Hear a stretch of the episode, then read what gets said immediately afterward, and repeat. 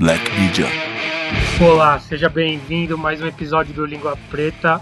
Eu sou o Fel. Eu sou o Marcelo Mug. Como sempre, estamos aqui ainda de quarentena e hoje nós chamamos dois amigos, Hageb, Rogério e Biano Bianchim, para trocar uma ideia, contar as histórias de vida deles, de viagem, de porrada, quem apanhou, quem bateu, quem atropelou, quem desceu o corrimão. Contamos várias histórias, os caras contaram várias histórias. O Mug fez uma puta lista gigante de histórias, inclusive, porque ele é BFF dos caras, melhor amigo forever.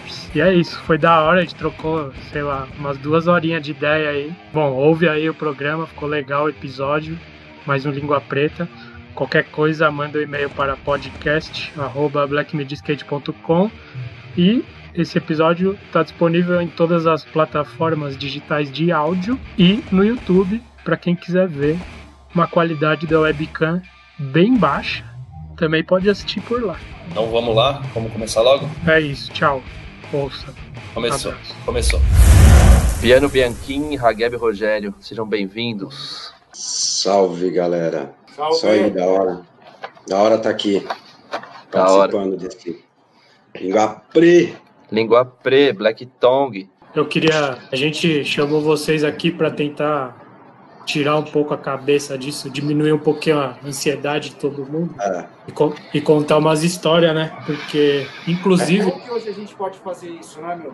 Sim, exatamente. E, eu- e, mano, eu devo dizer que eu fiquei assustado agora há pouco. Eu falei pro Mug, e aí, você já pensou alguma coisa tal? Ele me sacou, mano, uma folha Ó. A4 Ó, gigante de história, velho, que ele sabe, mano. Deus, eu tenho uma listinha aqui também, hein? Aê, você, cara. tá, você tá aí, Mugi. podcast de seis horas hoje. ó, Caralho, velho. Eu falei, mano, eu achei que Tem ele umas duas umas aqui que o Mugi linhas tá, assim, ó. tá.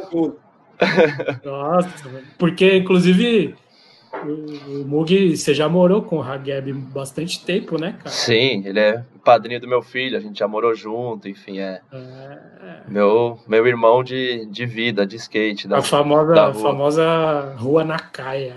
rua Caia Nakaya, na, 50. Nakaya Crio. Na Caia 50. Nakaya 50. Bons tempos. Não, acho que o, a primeira história não é nenhuma história, é perguntar pra eles como que, que eles se conheceram, né? E se eles se lembram da primeira vez que, que eles se trombaram, assim, não da primeira vez que eles trocaram ideia, mas que um viu o outro num campeonato e tal. Como que foi o começo da, da história de vocês? Chama a Hageb. E aí, alemão? Lembra? Cara, Depois de eu acho tempo. assim, mano, é. É tanto tempo, cara, são tantos anos, tá ligado? Que, tipo assim, eu não consigo ter essa memória da primeira vez que a gente se trombou e tal, tá ligado? Um dia, o Fábio Luiz falou pra mim que no campeonato Pro de Street, lá no Sambódromo, a gente se trombou, ele me chamou de paulista folgado, eu falei, vai tomar no cu, o que foi, mano? o Fábio Luiz falou que foi isso, mas Cara, como eu não lembro, tá ligado? Eu acredito muito que a gente possa ter feito isso, tá ligado? Pe- Pela personali- pelas personalidades, mas e aí depois disso, É, vê como é que os irmãos se encontram, né? A delicadeza É vida, que é o, o encontro.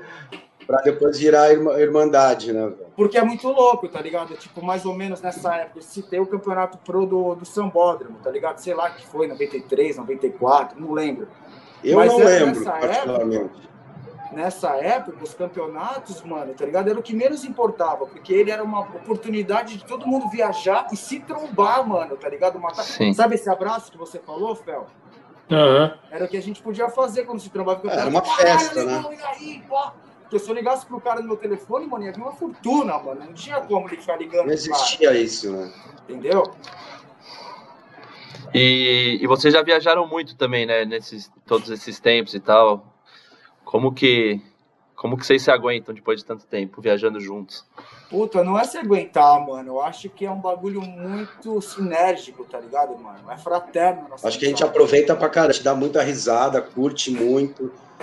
Eu acho que é, ó, quando a gente vai viajar junto, assim, é um momento que a gente. é, sei lá, mano, esquece das outras coisas e dá risada pra caralho, a gente tá sempre tirando onda um com o outro, falando merda. Eu acho que isso que e a gente já se olha, já fala, mano, já começa a rir. Então, acho que acaba passando rápido e sendo bom, entendeu? Porque a gente vai botando papo em dia, vai dando risada, tirando onda um da cara do outro ali, e andando de skate, curtindo. Acho que, mano, é sempre valioso, assim, o tempo que a gente tá viajando junto, a gente tenta. A gente tem as mesmas. A gente vive, mano. A gente vive. É, a gente, a gente vive. vive. Vamos viver. A gente vive, mano. E vocês já foram de, de várias marcas, é, das mesmas marcas, talvez algumas vezes. Até hoje vocês são da Volcom, assim. A amizade de vocês começou com esse lance da Volcom ou veio de antes? Como que... Antes, mano. Antes. Ah, antes, antes, Volcom, a Volcom é um capítulo da nossa história, mano. Grande, muito importante, mas é um capítulo É. da... Há, há quantos Nossa, anos que- vocês estão na Volcom? Quem entrou primeiro? Vocês lembram disso? Biano entrou primeiro. Eu entrei em 2000, né? Hoje faz 20 anos, 20, 20, 20, 20 Caramba. anos. E eu O Ragueb acho que 2001. entrou um ano depois. É, Foi o logo ano na, 2000, na sequência que nós Na tava. verdade, na verdade... Eu fui o primeiro ali a entrar e. Na verdade, 2000 e ano 2001, mas uma diferença de meses, meio que um no final do quase no final, o outro no começo do outro ano, mas enfim, tá ligado? É, foi logo no 19, começo. 20 Foi, anos ali no bagulho.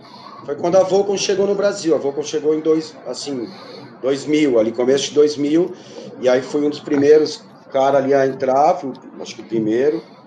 E, e aí começou a, a, né, aquela coisa de montar um time, de começar a recrutar a galera, ver quem que tinha, é, tinha a ver com a marca e tal. Então, e aí foi o Ragueb, foi, acho que já foi logo na sequência mesmo. Legal. Vocês ajudaram a É, montar não, o time, Biano, assim, a Biano. escolher a galera e tal? Ô, Biano, Oi? uma coisa, tem aqui uma coisa que eu lembrei, tá ligado? Também. O Biano, ele já tinha um. Como ele ia muito pra gringa na época, ficava na casa do Rune, ele já tinha uma relação com a Vulcan lá também, tá ligado? Aham. É, esse foi um dos motivos que eu, que eu fui o primeiro a entrar, assim. Isso, porque- isso. Só que entre esse tava- e eu, só que esse período entre eu, eu e Biano, teve uma pessoa muito foda que passou ali também, que ninguém lembra, que foi o Jean, cara. O Jean, eu ia falar isso também. O Jean também fez parte também no comecinho ali, ele ficou um tempo também, cara. Isso. E essa história, a minha ali é muito louca, porque era a Volcom, eu entrei em 2000 aqui, mas antes, logo um tempo antes que eu, que eu morava com o Rune Costa Mesa, é, ele já era Volcom, então tinha a Volcom, era Costa Mesa, tinha o warehouse com a pista, então eu ficava ali, nós ia andar de skate direto, lá na pista da Volcom, no warehouse. E aí junto com o Remy e tal, e foi uma, ma- e era uma marca que eu sempre curti e me identificava, então eu cheguei até a fazer um sponsor me tape, que hoje em dia a molecada já nem sabe o que, que é isso, uma VHS, uma VHS com uma parte de vídeo, entreguei na mão do Remy, do, do Remy Stratton, né, que na época era team manager e tal, tá lá até hoje, e para mim poder entrar na marca, cara- de Vert, né, mano? é, eu já conhecia a galera, já tava ali direto já com o cara, só não tava na marca direto, mas estava tentando, né, entrar ali, até já tinha entregue já a fita. E aí depois de, depois disso, um tempo depois, a Volcom veio a, né, veio pro Brasil, logo no começo com o Diego. E logo no comecinho, assim. E aí, quando o Diego foi lá conversar com os caras, isso ele me contando, é, nessa época eu tinha saído na capa de uma revista lá, era tipo um jornalzão grande, chamava Rap. E eu tava na capa. E aí, ele conversando com o Remy, o Remy falou, ó, você tem que montar um time e tal, tem, esses, tem esse cara aqui já, ó, que é um cara que a gente já conhece e tal, troca ideia com esse cara para ele entrar no time e tal. E aí foi, chegou aqui no Brasil e veio- me procurou pra gente trocar ideia e tal, e, né, lógico que eu aceitei já logo no começo, assim, já, e aí estamos aí até hoje, 20 Mug, anos. Fel, Fala. Oi.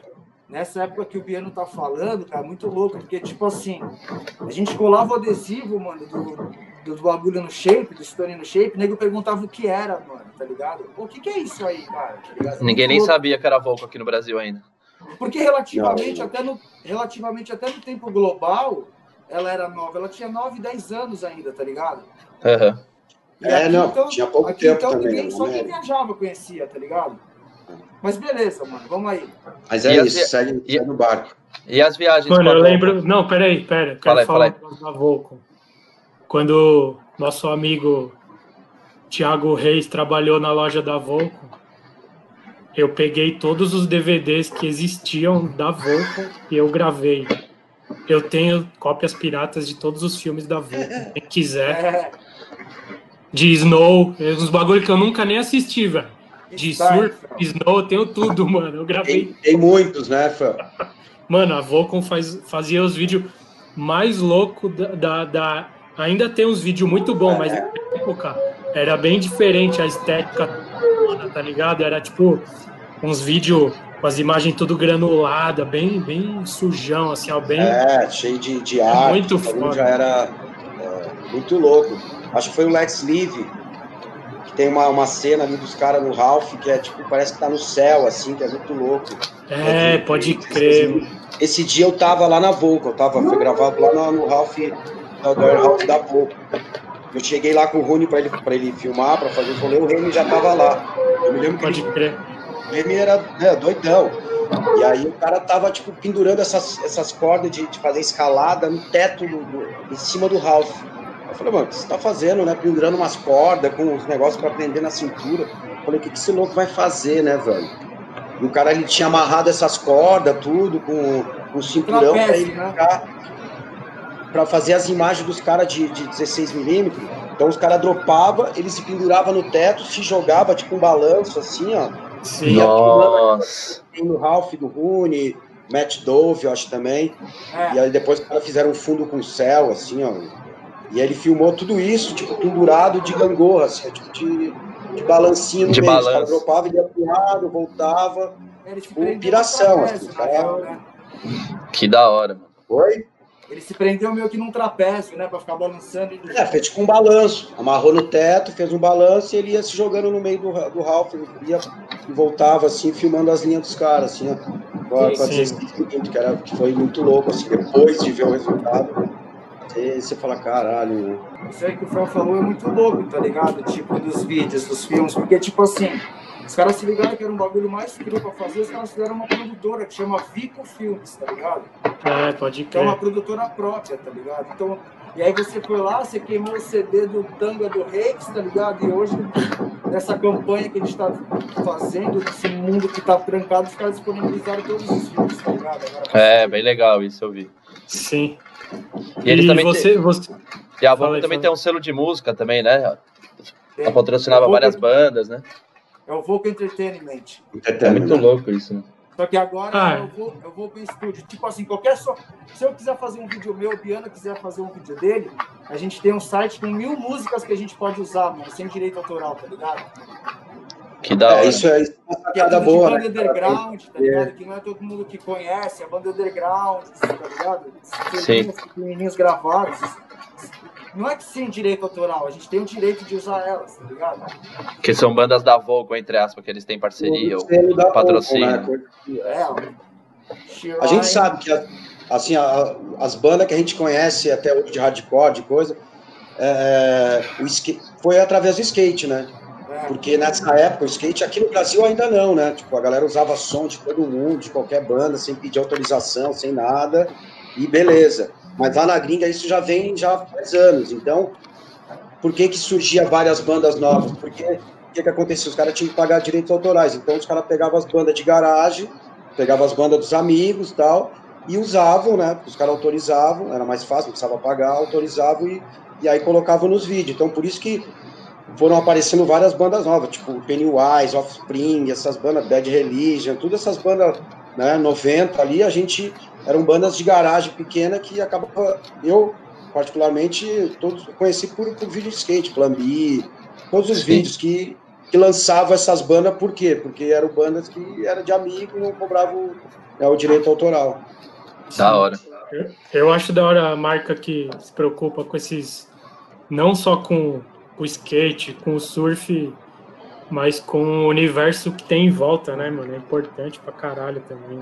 A Volcom ela é SSS, na real, é como eles falam lá na gringa, né? SSS, Skate Surf Snow, tá ligado? Sim. Mas a gente ama a música, mas a gente ama a arte, aí é um leque que cresce, aí você, mano, abrange muita gente de vários segmentos, tá ligado? Sim. Tá Você, ligado? você, E daí os você é o que conseguem- na Voco? Daí os caras é. conseguem até criar um truto diz que vira um slogan da marca, tá ligado? Sim, pode crer. O que você perguntou, Fel? O que, que você faz na Volcom hoje? Você é o quê? Seu cargo? Puta, cara, é, é difícil até te responder, tá ligado? Porque, cara, ao longo dessa caminhada toda, tá ligado? Tipo, virou tudo, virou tudo diz, igual eu acabei de falar, tá ligado? Eu acho que um pouco de tudo que acontece hoje na Volcom eu tô presente, tá ligado? Desde questões internas, obviamente, tá ligado? Do marketing, do skate, de andar pra marca também, porque é um vínculo que não tem como se desfazer, tá ligado? Sim. Quando você fica muito tempo numa marca, mano, é até foda falar isso, mas você cria um sobrenome, sabia? O Hageb da Essa acaba é, né, cara? Do Black gente... Media, tá ligado? O Fel do Black Media, o piano da, da da Vogue, sabe? Sim. Isso é uma coisa de cada um também. Acho que a gente é, tem esse, esse diferencial de, de, de quando se envolve, quando está numa marca, no caso a gente que está muito tempo, a gente se envolve total, não só é skatista, não só anda de skate para a marca, mas eu tipo, nem na Volcom também, desde o começo sempre ajudei a, a montar o time, a, tá ali sempre dando ideia, é, né, na parte do skate, no caso. É, então acho que acho que da gente, assim, eu, você, uma galera do skate que acho que acaba incorporando isso, porque eu acho legal no meu ponto de vista também tá sempre vendo o outro lado, entendeu? Não tá só andando de skate, mas tá lá dentro da empresa, tá lá dentro da marca, vendo o que tá acontecendo, direcionando, né? Acho que é legal também, dando a cara e expondo as coisas que a gente acha legal. É, não, todo mundo, todo mundo sempre me falou de você, Biano, nessas paradas assim de que você é muito ativo dentro da parada, tipo, dar umas ideias, vamos fazer isso, vamos fazer aquilo, que tipo, isso é importante pra caralho pra você como skatista pro, né, também. É, porque eu também tô, tô aprendendo com isso, eu acho, eu acho legal, acho que a gente tem que tem, tem tempo e espaço para isso, acho que a gente pode estar tá envolvido para né? Acho que as coisas ficam muito mais verdadeiras, muito mais real se você está não só ali na parte boa, né? Que eu digo que é estar tá lá na rua andando de skate e tal, mas acho que a gente tem que mostrar a nossa cara de outra forma também. Acho que ajudando o skate, ajudando a marca, é, estando ali junto, né? Porque a gente está na rua, a gente está sabendo o que está acontecendo, a gente vive a parada é, né, 100%. Então, é, a gente tem que estar tá ali, acho que, né, ajudando a, a mostrar o caminho certo. Eu acho que isso vai ser bom para todo mundo, né, cara? Acho que e sempre assim, Fel, gostei de fazer isso também. Fel, tipo assim, tem muita coisa que, tipo, eu, eu e o alemão, a gente é muito parecido em determinadas coisas, tá ligado? É. E isso aí também, tipo, lógico, óbvio que facilita a nossa vida, tá ligado? Mas a gente toma muito à frente das coisas, tá ligado? Tipo, a gente teve uma ideia, a gente vai para cima dela, tá ligado? A gente defende ela. Ah, tem que fazer isso? Ah, beleza. Ah, tá, tem que montar um evento, tá ligado? Legal, vou lá, a gente vai lá para andar de skate? Sim. Mas quem vai montar? Eu olho pro piano, que olha para mim, vamos aí, mano. A gente monta, anda. De não esperar, né, muito. Não espera nada de ninguém, tá ligado? Eu acho que a gente fazer, tem que sair na frente. Tá ligado? E isso é uma parada muito de personalidade, tá ligado? E aí bate é, uma parada de né? coincidência né? também, tá ligado? A gente pensa nos bagulho ali de frente, vai e faz acontecer. Porque muita coisa, mano, na real, dessa caminhada toda, que aconteceu legal pra caralho no estado da pouco, se a gente não tivesse pensado, criado, batido de frente, tendo pra cima e fazer acontecer, às vezes nós dois sozinhos, tipo, braçal e, e de registro, na guerrilha mesmo, não teria acontecido, não teria somado com essa história legal que a marca construiu aqui dentro, tá ligado? Deixa eu falar uma coisa desse bagulho da Volco aí, se quando você começou a ficar mais é, a Gabi, quando você se, é. começou a se envolver mais no escritório, começou a, é, a participar mais ali da, do trabalho ali mesmo dentro ali com o Emiliano tal, essa parte de marketing, enfim é, se a relação de vocês mudou um pouco, se começou a rolar mais um respeito mais profissional entre você e o Biano, ou vocês sempre souberam é, o limite da brincadeira, o limite do, da hora de falar sério, assim, como que, se alguma hora teve que dar uma, uma repensada na relação de vocês, assim, em relação ao, a você ter ficado mais é, envolvido na parte de dentro do escritório da Volco? Cara, eu vou falar por mim, mas eu acho que é muito que o alemão também sente, tá ligado? Da minha parte, de forma alguma, tá ligado? De forma alguma, tá ligado? Porque assim, quando eu comecei a tomar é, conta dessa parte do programa de skate dela no Brasil, caralho, 4, sabe? Tipo, eu adotei uma ideologia para mim que, tipo, acho que ela foi fundamental, tá ligado? Tipo assim, o que seria bom para mim? Tá ligado? Seria bom para quem tá comigo. Então, se eu vou lutar num bagulho que para mim que seria legal, eu vou resumindo, tá ligado? Do mesmo jeito que eu cuidaria da minha vida, eu vou cuidar da vida de mais essas pessoas aqui. O que eu quero de bom para mim, eu quero para elas, tá ligado? E na questão do Biano, tá ligado? É foda porque, tipo assim, a gente se fala muito, tá ligado? Então, tipo assim, a gente conversa muito, tá ligado? A gente pede sugestão, pede opinião, dá-se, tá ligado? Opinião, é legal, não é legal. Às vezes eu tô pensando um negócio que é legal, a gente conversa, tá ligado? No meio da conversa eu falo, puta, não pode crer. Não é tão legal igual eu fantasiei. Então, na verdade, eu acho que, tipo assim, até nessa questão, é... o alemão tá junto, tá ligado? Tipo, mano, da minha parte nunca mudou nada, muito pelo contrário, tá ligado? O que a gente tem que falar e resolver de coisas sérias, a gente faz zoando, faz, resolve, conversa brincando, trocando ideia. Mas também assim, ao longo desse tempo, eu sei como eu tenho que falar com ele, eu sei a hora que eu tenho que falar com ele, o que que eu vou falar para ele, você tá ligado? Sim, o respeito sempre que... existiu, né? Com certeza, você tá ligado? Tipo, Deus me deu dois olhos, dois ouvidos e uma boca, tá ligado? Então eu vejo, duas vezes escuto, penso e falo uma vez se precisar, tá ligado? E saber a hora certa de falar as coisas, eu acho que é principal, mano, pra qualquer relação, tá ligado? Sim. Acho que a gente, a gente, sabe a hora certa de zoar, a hora certa de fazer a parada séria, a hora de andar de skate, a hora de.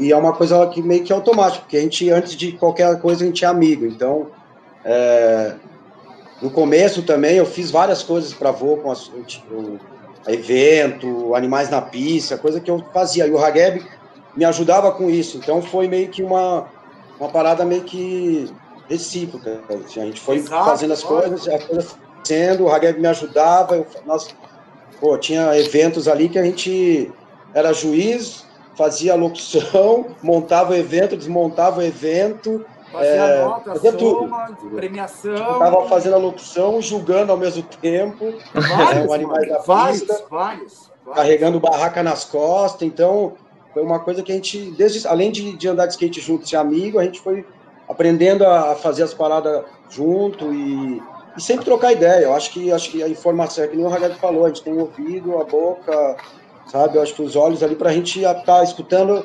vendo as coisas, tentando aprender e tirar um, é o, o, bom de tudo, assim. Então, acho que o que a gente mais faz é trocar ideia, se diverte pra caramba, isso com certeza, mas tá sempre escutando um outro, pedindo opinião, trocando ideia, tirando onda um da cara do outro, e assim a gente vai levando as paradas e fazendo com, entendeu? Tentando colocar o nosso melhor, entendeu? Para que saia tudo. Biana falou um bagulho muito foda agora, tá ligado? Tirando barato um da cara do outro, tá ligado? Nunca de ninguém. Ah, é. Nunca de um outro. Um do outro, sempre tirando barato, se zoando, criança, mano, tá ligado? Zoado. tem, gente, tem, gente, que não entende nada, os caras falam, meu, os caras não param.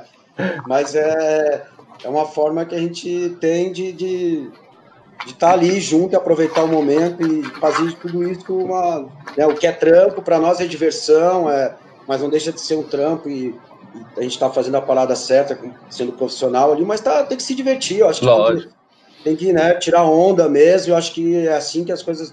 que a gente ama o que faz e tá sempre mano, e fazendo as paradas e as coisas acontecem legais, tá sempre dando, dando resultado que, que tá dando. Eu acho que é, é assim, levar a coisa né, na maciota ali, mais light.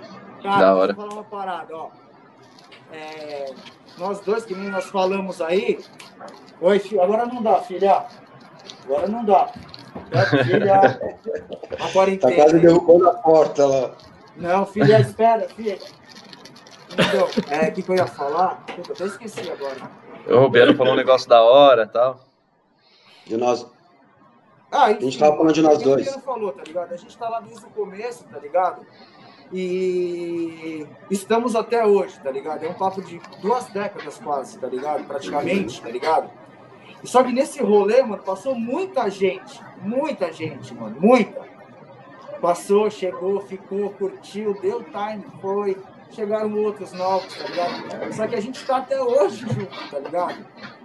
Então, o que, que eu quero dizer com isso, você tá ligado? É a maior resposta de que, tipo assim, mano, a gente sabe lidar muito bem com toda essa situação, tá ligado? Sim. É, Ô, receita Gabi, eu, eu pensei um bagulho aqui agora, do nada. Queria perguntar pra você do. Que, tipo, hoje a gente vê lá o. O Giovanni, o Ivão lá, bombando no mundo. E você é um dos caras que mais ajudou ele. Como. Por que que.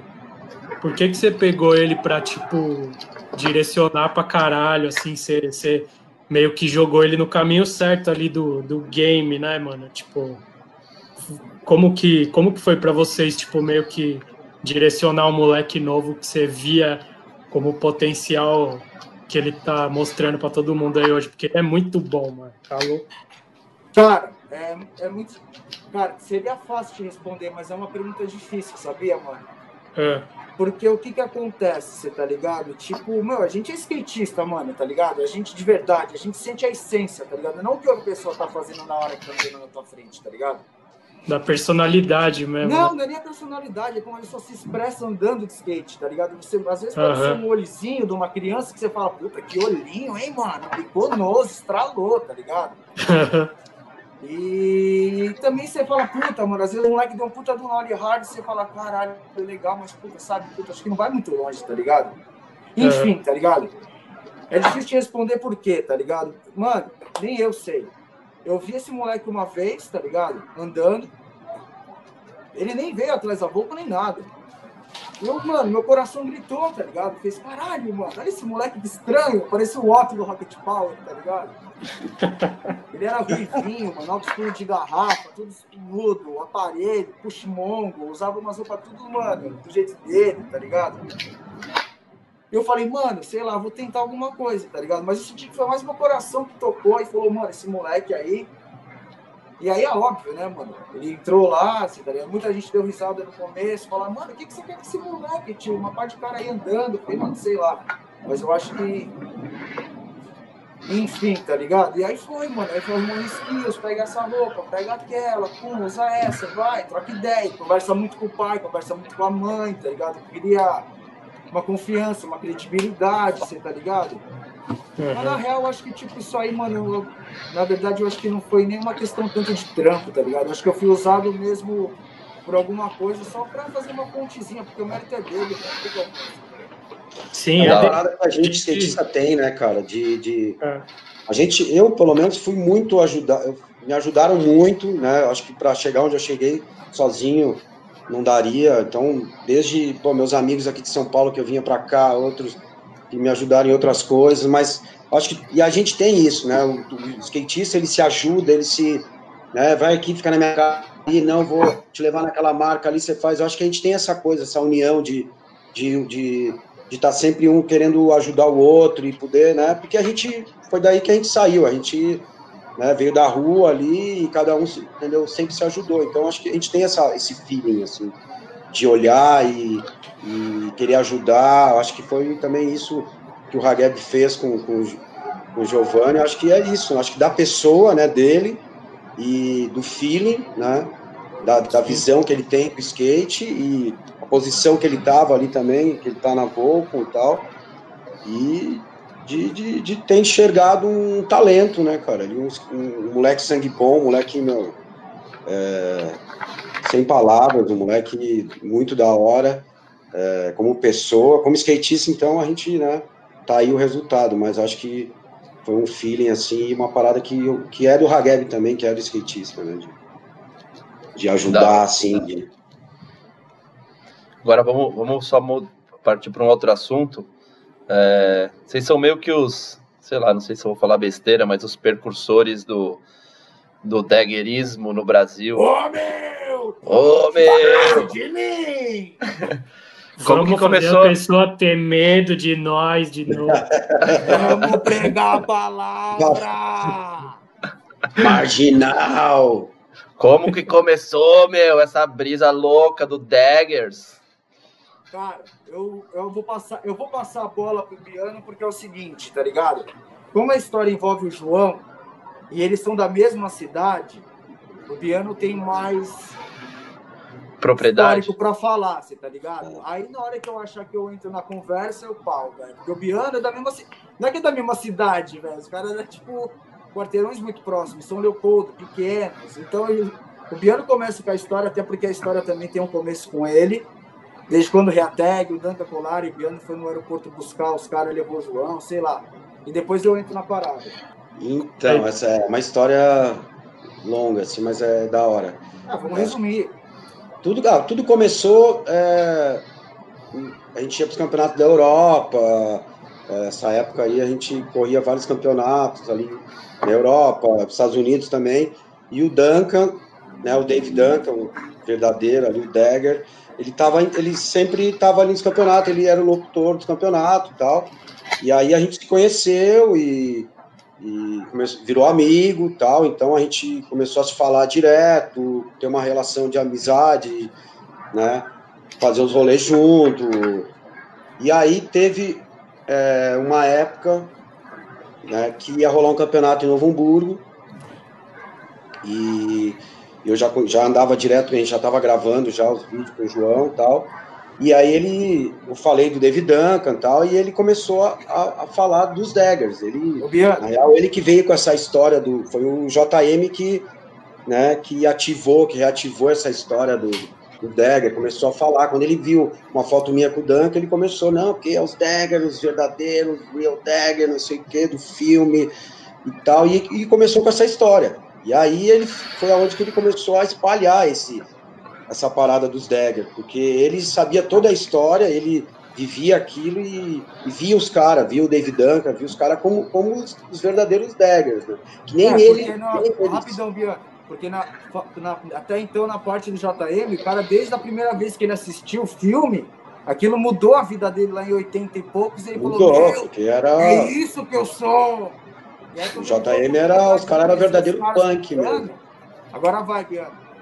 Mas o filme é o trashing, né? Só porque é, você... o trashing, é. Que tinha aquela briga das duas gangues ali, dos Daggers e dos outros ali. E aí, cara, teve.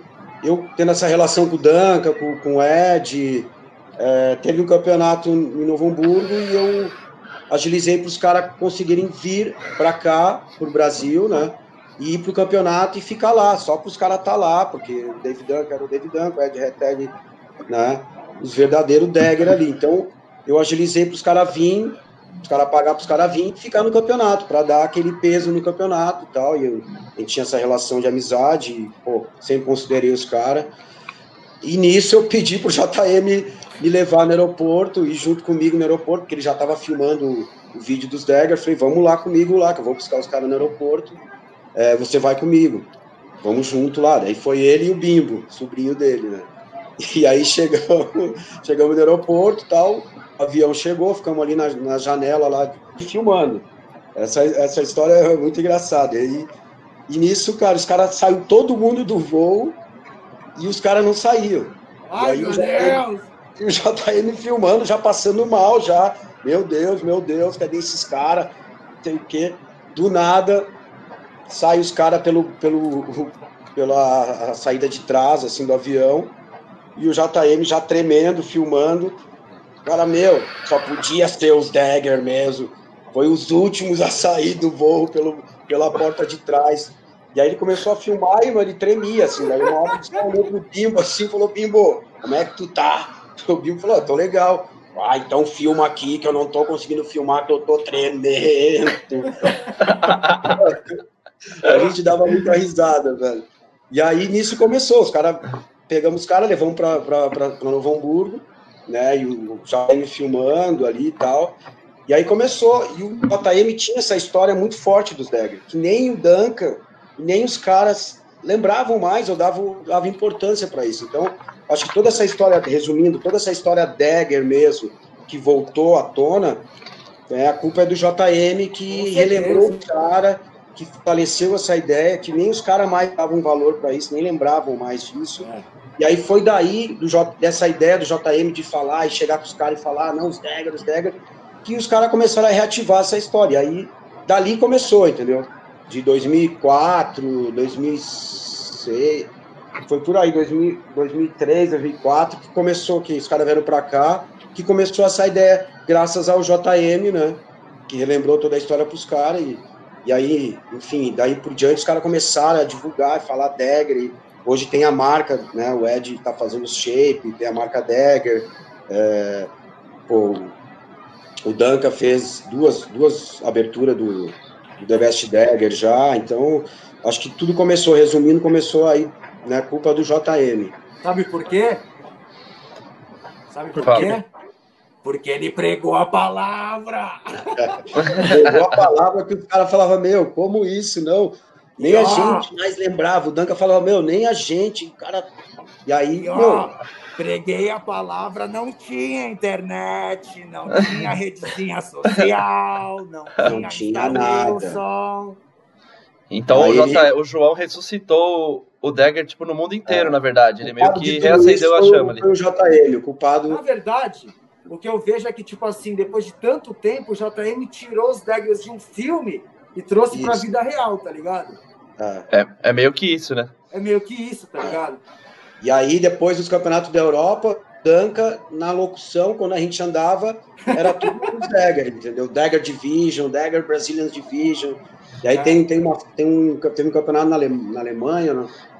Ele narrava todos os campeonatos da Europa, né, nessa época. É, ele era da WCS, então ele era locutor de todos os campeonatos. Então a gente se encontrava em todos, todos os campeonatos, assim. Aí teve uma frase até que uma vez eu tomei uma puta de uma vaca, mano. E aí ele no microfone falou: E aí, you ok? Daí, tipo, o cara falou, lógico, he's a dagger. Não, of course he's okay, he's a dagger. E aí foi uma frase que ficou até depois, ainda saiu na, na revista, os caras colocaram. Então, quer dizer, tudo que nós, tudo que rolava depois era tudo sobre dagger. Os caras vieram pro Brasil. Mano, imagina, o, o Best Trick lá em 2005 que eu ganhei em Milster, mano, era ele que tava na locução e eu tava com uma adaga pichada no shape. Imagina o escândalo que ele fez, mano. Puxou a sardinha já... pesada. É? Puxou o saco não, pesado ali, fez a festa. Não, não é puxar Começaram com esse esquema de pichar as dagas. De, de, não é puxar sabe, o saco. Fazer... Tipo, o cara... Yeah! Daggers! Brazilian style daggers! Make a frontside goes no flip! Real dagger! É diferente, tá ligado? Sim, é lógico. Igual, tipo, é igual o Paulinho, tá ligado? Quando ele vai chamar eu ou qualquer um para andar de skate no campeonato, no, microfone, quando ele chama o Taro, chama o Biano, chama o Urina. Isso é, é afeto, tá ligado? É diferente. É, já começou a rolar uma, uma, uma, parceria, assim, uma parada que era. E aí foi aonde começou a rolar. Teve, teve os campeonatos da, aqui no Brasil Mundial, os caras vinham também. Daí era, tudo era em cima do Dagger. Na hora que a gente ia andar, era tudo os Dagger Division. E aí começou a se proliferar, né, cara? O negócio e começou o... a se espalhar. Foi tipo um vírus mesmo. E os vídeos que o, que o João faz e fez, né, e faz até hoje, que como que, que vocês se envolveram e como que vocês espalharam mais o Dagger aqui no, no Brasil? Bom, aí através do vídeo do JM, porque o JM já tinha essa ideia toda, já conhecia toda essa história e começou a, jogar, a, regar essa planta e, e, falar, e a gente, ele veio com a ideia do vídeo, né? E a gente, depois de tudo, depois que os caras vieram para cá, que os caras, ele veio com essa história de novo, os caras relembraram tudo tal. E o Hageb falou, né, trouxe do, tirou do filme para a vida real. É, ele começou, ele teve a ideia de fazer os filmes, né, o tempo da VX ali, fazer os vídeos. E eu morava em São Leopoldo ainda, então a gente começou a filmar muito, fazer muita imagem, muito sair direto para a sessão, para filmar, para fazer o vídeo. Aí foi onde foi dessa história que rolou o The Best Dagger. E até o primeiro, até eu fui para Califa uma, uma vez aí, e fui na casa do Duncan, né, porque aí ele filmou a abertura, a gente fez a abertura do, do The Best Dagger e tal. E aí é onde começou. Aí, depois desse primeiro The Best Dagger, é, a coisa se Aí Cara, o vídeo. A gente viveu o bagulho também, tá ligado? A gente incorporou a parada. Então não tinha como a, gente. Onde a gente estar e não o Dagger estar junto também, tá ligado? E, é, e Hageb, como que você conheceu o João? Hã? Como que você conheceu o João, Hageb? Puta, sério? Mano. Porque você... ah, mano, acho que foi 94, mano. 94 e 95, quando eu morava em Floripa, tá ligado? Tinha uma mini rampa na Praia Mole, tá ligado? Ela tinha recém feita, recém construída tal. E nessa época que fizeram ela, eu morava dentro do, dentro do bar na praia, tá ligado? Tipo, eu era o único morador da praia sem luz, tá ligado? Tipo, não tinha luz e ninguém morava na praia, tá ligado? Eu morava dentro do bar nessa época lá. E um dia eu tava andando de skate na mini rampa, tá ligado? Aí eu vi um malucão vindo, cabeludão, magrelo, assim, tá ligado? Com uma bermudinha vermelha de tactel. Eu falei, ixi, tio. Aí pá, não sei o que, com o skatinho, tá ligado? Pá, não sei o que, e. Como eu morava lá na, na, praia, eu era tipo zelador da rampa, tá ligado? Tipo, porra, eu dava skate, pegava onda e trampava no bar. Rezando pra aparecer algum amigo, entendeu? E ele veio colando, pá, não sei o que.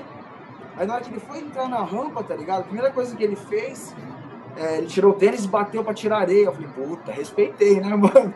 tá ligado? Pra não ficar areia na rampa e tal. E aí, pô, beleza? Papai, a gente começou a andar, tá ligado? E, mano, tipo, ele pegou e deu um layback, assim. Pegou e deu um layback na minha rampa. Eu falei, caralho, mano, que style, tá ligado? Tipo, Tony Alva, ele pegou. O que tu disse? Falei, Nossa, é um tipo Tony Alva, style. Tu sabe quem é Tony Alva, meu? Eu falei assim, cara, eu sei, cara, é Tony Alva. Tu não sabe? Eu falei, sei, cara. De onde tu é, meu? De onde tu é? Eu falei, sou de São Paulo, você. Sou de São Leopoldo. Ele não morava em Floripa ainda. Olha quanto tempo faz. É, não. Eu vim passar as férias aqui e tal, pá. Eu falei assim, ah, legal. Como você chama? João, JM. Pode me chamar de João Maconha. Isso aí foi o quê? Praia Mole? Na Praia Mole, na Praia Mole. Em rampa da Praia Mole. Ah, é. Aí eu, aí eu me apresentei pra ele, ele, tu que é o Rogerinho? Eu falei assim, é. Pá, desculpa te perguntar se tu sabia que era o Tony Alva. Ah, mano, fudeu. Aí fudeu, tá ligado? Tipo, aí virou uma irmandade, assim, mano, fora do comum, assim, que a puta, velho. Até Fora- hoje, tá ligado? Muito monstro, tá ligado? Tipo, eu tenho ele como alguns dedos de uma mão dos meus melhores amigos mesmo, de irmandade, velho, tá ligado? Que da hora. E daí teve uma, uma vez que a gente fez uma trip juntas, eu, vocês dois, Ragueb e Biano, que a É. gente passou lá no, no Daggers Range É. e, E gravou o Halloween. aí. É, conta aí essa história, essa história é legal. Quando, como que foi essa, essa brisa do Halloween Daggers Range, aquela noite? Foi na De- volta. Foi Foi na volta, da né? Concrete Foi Search, na- na foi na- volta da foi- Concrete Search. É, a gente estava fazendo a- o vídeo, a trip do, do Concrete Search. Saímos aqui de São Paulo e fomos a gente, é, até Porto Alegre, parando no, em todo quanto é pico de concreto. Paramos em várias cidades, várias. é, até anotei uma, uma história aqui nesse- no meio da viagem que foi engraçado. né, que a gente estava. Isso foi na volta, né? Antes de, antes de falar do Halloween, a gente vol- voltando de, de Porto, paramos num posto de gasolina para abastecer, para comer um Nossa. negócio, e, vol- e pegamos a estrada pro lado errado. Quem, tava, quem que tava Quem dirigindo? é que tava, Quem tava dirigindo? Não sei quem foi, hein? tava Quem tava dirigindo? dirigindo? Era um- Caralho, a gente tava cansado da trip inteira, já, Mano. tipo, querendo chegar logo já em São Paulo. volta, já, né? A gente andou o quê? Uns 200 quilômetros no, no É, sentido foi de errado? 150 a 200 Aqui quilômetros. pra você. Não, 150. não, a gente não andou 150, mano. A gente andou 300, porque a gente saiu de Floripa pra, pra São Paulo, o Jagunço desceu pra Porto Alegre. Então você Nossa. voltou de Criciúma até Floripa e depois Ah. seguiu, velho. E cê lem- vocês Ah. lembram como que a gente percebeu que tava no sentido errado? A gente Eu passou numa ponte assim, A que ela, a não- ela era quebrada, né? A gente, caralho, falei com aquela você- ponte. Caralho, caralho, puta é a assim pra mesma, fudeu. Eu lembro direitinho que eu te falei. Eu falei, mano, a gente é a terceira vez que eu tô vendo essa ponte. Ele, hã? Eu falei, é. Eu vi essa ponte na hora que a gente tava indo pra Porto e na hora que a gente tava voltando pra Floripa, velho. Ele regalou o olho e falei assim, mano, você tá indo pro lado errado, velho. Para. E tava, tá ligado? Nossa, foi foda, mano. É que a viagem já tinha sido longa também, né? Porque a ida Nossa, né, de São Paulo mano. até Porto, foi, a gente foi. A gente andou muito de skate, a gente foi. Essa é uma história legal do, do- de uma parada que a gente fez, uma trip que rendeu muito, assim. A gente. Pô, foi Pega eu, o você, o Gema. Acho que a gente de quatro pessoas, a gente movimentou meu, uma boa parte do, do, do, do país ali, do- da galera do skate, só a gente, assim, fazendo um vídeo de skate, parando na cidade, pegando skatista local. É, foi uma ação muito da hora, assim, que a gente andou de na skate casa de caramba. tá ligado? A, a, trip, a trip começou na Nacaia, Nacaia, Curitiba.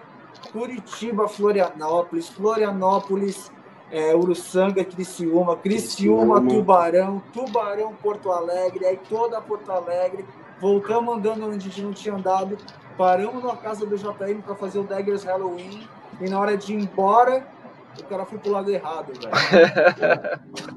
Acontece. Mas conta a história do, do, Halloween. Na real, foi, foi dois rolês diferentes, né? A gente fez, é. a, a, gente fez o. A gente fez o, o Concrete, né? E aí o Halloween, na volta, a, gente, a ideia era parar na casa do JM, no Dagger Ranch, e fazer esse, esse Halloween, que foi, foi uma ideia que a gente teve muito louca, assim, de, de arrumar o pico, né? Todo mundo se fantasiou, se pintou. É, puta, foi, foi muito da hora, assim, a gente ficou à noite na casa do JM lá na. Puta produção, puta produção, velho. 25 de março, caralho, irmão. É, a galera comprou todas as paradas na 25, o Ragueb agilizou as paradas na 25 de março. A gente, mano. E foi a noite toda, assim, foi muito style o rolê. Na real, rendeu muito. Além do, da, da Concrete Search, a gente. Essa parada do, do Halloween na, na, na, volta, assim, ficou marcada. A gente fez uma matéria, saiu uma matéria até. É, a galera acho que não tinha muita coisa ainda, a galera não tinha feito muita coisa em cima do, do, do Halloween com uma produção que nem a gente, a gente fez, então foi uma parada que marcou, que abriu abriu a, a portas assim para outra uma galera fazer também, acho que foi legal pra caramba, acho que a vivência toda que a gente teve, assim, da produção, de andar de skate, fazer os double, a galera assim, meu, a gente enfeitou o bowl em volta, é, a galera usou a criatividade mesmo, a galera tava, tava inspirada, assim, foi uma parada muito, muito legal, assim, foi o Halloween Dagger Ranch, assim, que ficou na história, assim, foi uma, rendeu uma matéria muito style, rolou Mureta, tava eu, Hageb, JM ali, que mais? É, o Otto. Kim, é, tinha, uma, tinha uma galera de peso, assim, que foi, foi muito legal, velho. Só uma coisa boa, assim. Ô, Muca. Oi. E dentro dessa parada que você acabou de perguntar, toda essa história que a gente acabou de falar, de idas e vindas, tem um pouco do começo da história e do porquê a gente está fazendo isso agora, o que a gente está fazendo nesse momento, tá ligado? Foi uma parada de dois amigos que saíram de São Paulo, rasgando até o sul, andando em vários lugares, botando vários amigos para andar junto e voltando. É. E, cara, e registrando que viraram as duas matérias, né? A Concrete e o Halloween. Inclusive, Mug, pega o link no Vimeo lá, solta o Concrete pra galera ver nesse é. período aí, mano. É, assim, eu, Vou, eu vou, vou resgatar e também vou resgatar as fotos, vou fazer um post com, com essas Porque, fotos dessa mano, viagem aí do Halloween, é bem louco. Porque nada, é, mais foi, assim, porque nada mais foi do que, cara, ligado? Tipo, eu, Biano, pendo na estrada pra andar de skate, tá ligado? E aí levamos você, que é irmão, pra fotografar, o Gema pra filmar, conseguimos é. recursos pra isso. Mas nada mais era que nós dois no rolê, na caminhada. Se o Mug, se, se, se, o Mug não fotografasse, não ia levar, né? Fala a verdade. É, porque vocês me usaram, né? ah, eu acho que eu acho que eu acho que cada um fez a sua parte ali. É, Formou uma criou ali uma equipe boa. Você eu acho que tá falando lá claro, acho que. Mas então, mas isso é uma coisa que é da gente, assim, ó. É. E tipo assim, a gente tá aí até hoje por isso, a gente não espera as coisas acontecer. Eu acho que acho que é importante isso, tá ligado? A gente como skatista, acho que a molecada de hoje em dia tem que tem que ver isso, aprender isso. Acho que a gente não pode ficar esperando só das marcas. A gente não tem que não pode esperar só os caras fazer. Acho que a gente está aí, a gente tem as ideias, a gente tem que usar as marcas, né? Colocar junto no, no pacote ali, mas ter ter atitude de, de, de formar, fazer um, fazer um rolê, fazer uma viagem. Tipo, esse, esse rolê foi, foi muito da hora, porque era uma época que não estava rolando muita coisa. A gente se juntou, pegou as marcas ali que estavam com a gente, com nossos patrocinadores, é, colocou uma grana do bolso, meteu a cara, colocou, tinha doblô na época, entendeu? A gente colocou na estrada e a gente fez uma puta de uma viagem, entendeu? Fez um puta de um vídeo, é, movimentou a galera das outras cidades, entendeu? Local entendeu? Colocou no vídeo, fez a galera andar de skate, a gente andou de skate pra caramba. Eu tava voltando a andar, que eu tinha quebrado o pé um tempo, um tempo antes. Eu tava voltando a andar, pegar o hip. É... Então, quer dizer, a gente fez a parada acontecer, entendeu? Fez, a gente Não, se juntou e fez a, o skate se movimentar. A gente movimentou, meu, muita coisa, assim. A galera, a cidade chegava, a gente fez, pô, vários rolês, vários várias pistas de concreto, a ideia era só pista de concreto, né? É, The Concrete então, Search, né? A procura do concreto, né? É, então acho que acho que essa é a minha, né? Acho, acho que eu e o Hageb ali, a gente tem essa personalidade, acho que isso é uma coisa que dá muito certo. E até hoje eu sou assim, eu sempre estou inventando coisas, acho que a gente tem que estar tá sempre criando alguma coisa. A gente é uma a gente é inquieto, né, na verdade, né? Tem uma inquietude mas que é o lado bom, né? A cabeça tá sempre tá sempre ali ó, fritando e mas eu acho que isso é legal, acho que isso trouxe a gente até, até aqui, até, né, até agora, a gente anda de skate, tá ali nativa e mas sempre assim, sempre levando esse outro lado de estar tá não esperando, né, pela, pelos outros ou pelas marcas, mas criando e inventando alguma coisa que no fim você movimenta o mercado, movimenta tudo ali, entendeu? Movimenta o skate e ainda traz os amigos junto, é, faz a coisa acontecer e vive fazendo o que a gente gosta. DIY, do it yourself, não é só construir obstáculo e nem a palavra da moda, tá ligado, mano? A gente vê uma situação e de, uma, de um tempo, tá ligado? Que a gente tinha que fazer por nós mesmo, mano. A gente nasceu, a gente nasceu DIY, mano. É, eu comecei, é a, a gente começou a andar de skate numa época que era, né? As rampas que tinha era a gente construía, o caixote que tinha era a gente fazia a gente roubava madeirite para tudo quanto é lado nas construções, entendeu? Para poder fazer as rampas. É... Me lembro, era tudo, roda, no tempo que mudou ali da, no final dos, dos 80, ali começo dos 90 que mudou, no começo dos 90 que mudou o tamanho do skate. Eu me lembro que eu, eu, eu torneava roda em casa para meus amigos, fazia uma grana. Truque a gente teve que, que diminuir, a gente tinha que levar na, na, na tornearia para diminuir o truque. É, pô, eu torneava a roda, que a roda era, mudou de, de 60, 58 para 49, né? 48 milímetros. Então eu me lembro que eu torneava a roda em casa. Meu pai tinha uma, um aparelho de, de serra ali, eu tirava a serra, colocava a roda com uma madeirinha, com uma lixa e ó, torneava as quatro rodas no olho, uma por uma. E, então, pô, tudo que a gente fez, tudo era DIY, tudo era, era a gente que tinha que fazer. Então a gente já vem numa geração Hawaii, né? Da hora. É, você falou que é, quando, gente, quando você foi para The, The Concrete Search Tour lá, você estava voltando de, de uma lesão, né? Que foi a vez que, que você se machucou na, na fábrica da Brastemp, né? Que, tava, que você também estava com, com o Hageb e tal, ele que te levou para o hospital. Queria que o Hageb contasse um pouco como é que foi essa, esse resgate aí. Você lembra desse dia? E aí, Biano, quer contar até onde você lembra, mano? Depois desmaiou, né? Cara, O que eu lembro é que mais uma vez estava eu, você e o Mug também. nesse, nesse mesmo rolê. Então a gente, né, tá junto já em várias. Tem várias histórias para contar aí junto, mas eu lembro que foi um dia muito, meu, produtivo, assim. A gente tava muito afim de andar nessa fábrica, é, já tava programando de andar lá já faz um tempo. E a gente colou, tava o Gema também, e a gente estava, eu estava filmando para o Made in Brasil e o Mug estava fotografando, você estava também filmando. Esse dia, puta, eu andei. Eu estava filmando pro Daggers, eu estava filmando pro Daggers, você pro bagulho que a gente pro, pro, pro Made in Brasil, é. E a gente já tinha andado de skate pra caramba, assim, eu já tinha rendido, a gente já tinha já feito umas fotos, filmado e, e aquela coisa, as coisas estavam um dia, era um dia perfeito, o skate estava no pé, Entendeu? Tudo que eu tentava, eu estava acertando, tava, já tinha rendido várias imagens, estava empolgado. Aquele dia você estava na febre, assim. E, e aí foi. Chegou uma, um momento que a gente, na verdade, foi filmar e fazer a foto do, da manobra que, né, que foi o uh, propósito de nós ter ido andar na fábrica, que era o, o Switch Paul Jan pulando no gap ali. Que, que que foi ali onde de, que rolou a história ali, onde que aconteceu o, o acidente, assim, que acho que daí para frente acho que o Hageb pode contar melhor.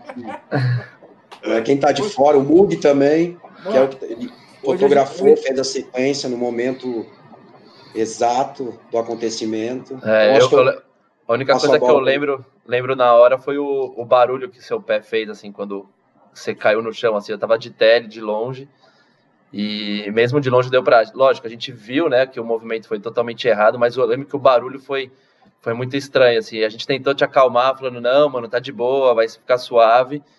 mas torcendo para que não, não fosse um negócio sério, né? E daí o Hageb que, que acabou levando ele para o hospital, porque eu tava com traquinas, com Ortiz, a gente, tipo, meio, ficou desmontando as coisas, e eu lembro que o Hageb já pegou, botou você no carro e, e correu Tava pro uma hospital. banca, né? Tava uma banca, tinha uma galera. Tava uma banca, mano. Tava uma banca. Não, e foi, e foi uma, uma coisa que foi foda também, é que nós estava dentro da, da fábrica, então era, a fábrica tinha que pular um portão, os Nossa. tapume, era, era tipo, tinha que pular um, um portão altão, assim, e a fábrica estava toda fechada de tapume. E eu, eu, eu me lembro, eu lembro, a única coisa que eu lembro, assim, na hora foi, foi do barulho. Eu tava, eu, na verdade, eu fiz o switch pull jump, foi perfeito, o que eu tinha programado, assim, e aí nós tava já querendo ir embora, a galera já tava tipo, meio que se, se preparando para ir embora e eu fui tentar um, um, Paul Jan late shove né? E eu me lembro que a primeira tentativa foi horrível, saiu tudo errado. A segunda eu já tive a visão. E aí nós, tipo, ó, Mugi, vou tentar mais um, vou voltar agora e aí depois a gente vai embora. E aí foi nessa terceira tentativa aí do, do Paul late shove que eu lembro do barulho. Você falou do barulho, eu lembro. É, fez um barulho muito alto. Barulho. E aí, pô, vocês tentando me acalmar e tal, e eu olhei pro meu pé, o meu pé tava, tipo, virado pro outro lado, total, né, cara? Tipo, eu Ah, falei, não, não pode. Não, que eu botei o pé pro lugar, assim, o pé ficou mole. Falei, não, não é uma torçãozinha, né? Você teve que sair por um buraco na grade, né? Que a gente achou, né? Eu lembro que você passou, Foi. tipo, deitado no skate, assim. Foi isso. Foi muita Foi isso, treta. ele- Conta aí, ele- Raguel. Ele não ia conseguir pular, óbvio, ele não ia conseguir pular o muro de volta, tá ligado? Aí tinha um buraco numa grade que a gente foi lá, a gente laciou mais a grade, abriu mais o buraco, pá, e passou ele por baixo da grade deitado no skate, tá ligado? E daí começou o meu tormento, né, mano? Porque aí ficou todo mundo lá dentro, eu olhei pra ele e falei, caralho, e agora? Tá ligado? Tem que pegar o carro, mano, tem que botar ele no carro, ainda bem que ela dobrou, velho, que eu abri a porta do lado, eu botei ele deitado no banco de trás e, cara, saiu e a sorte, a Hã? sorte, tinha, a sorte que tinha esse buraco embaixo do tapume que era feito pelos Noia. É Noia isso, fizeram, isso. entendeu?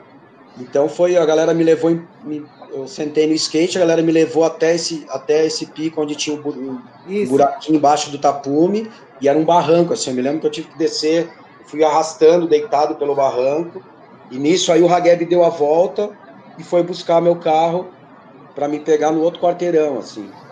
Lembra, Hageb? Lógico, daí peguei, coloquei no carro e começou o meu tormento, né, mano? Porque, pá, vou levar pra onde, mano? Aonde?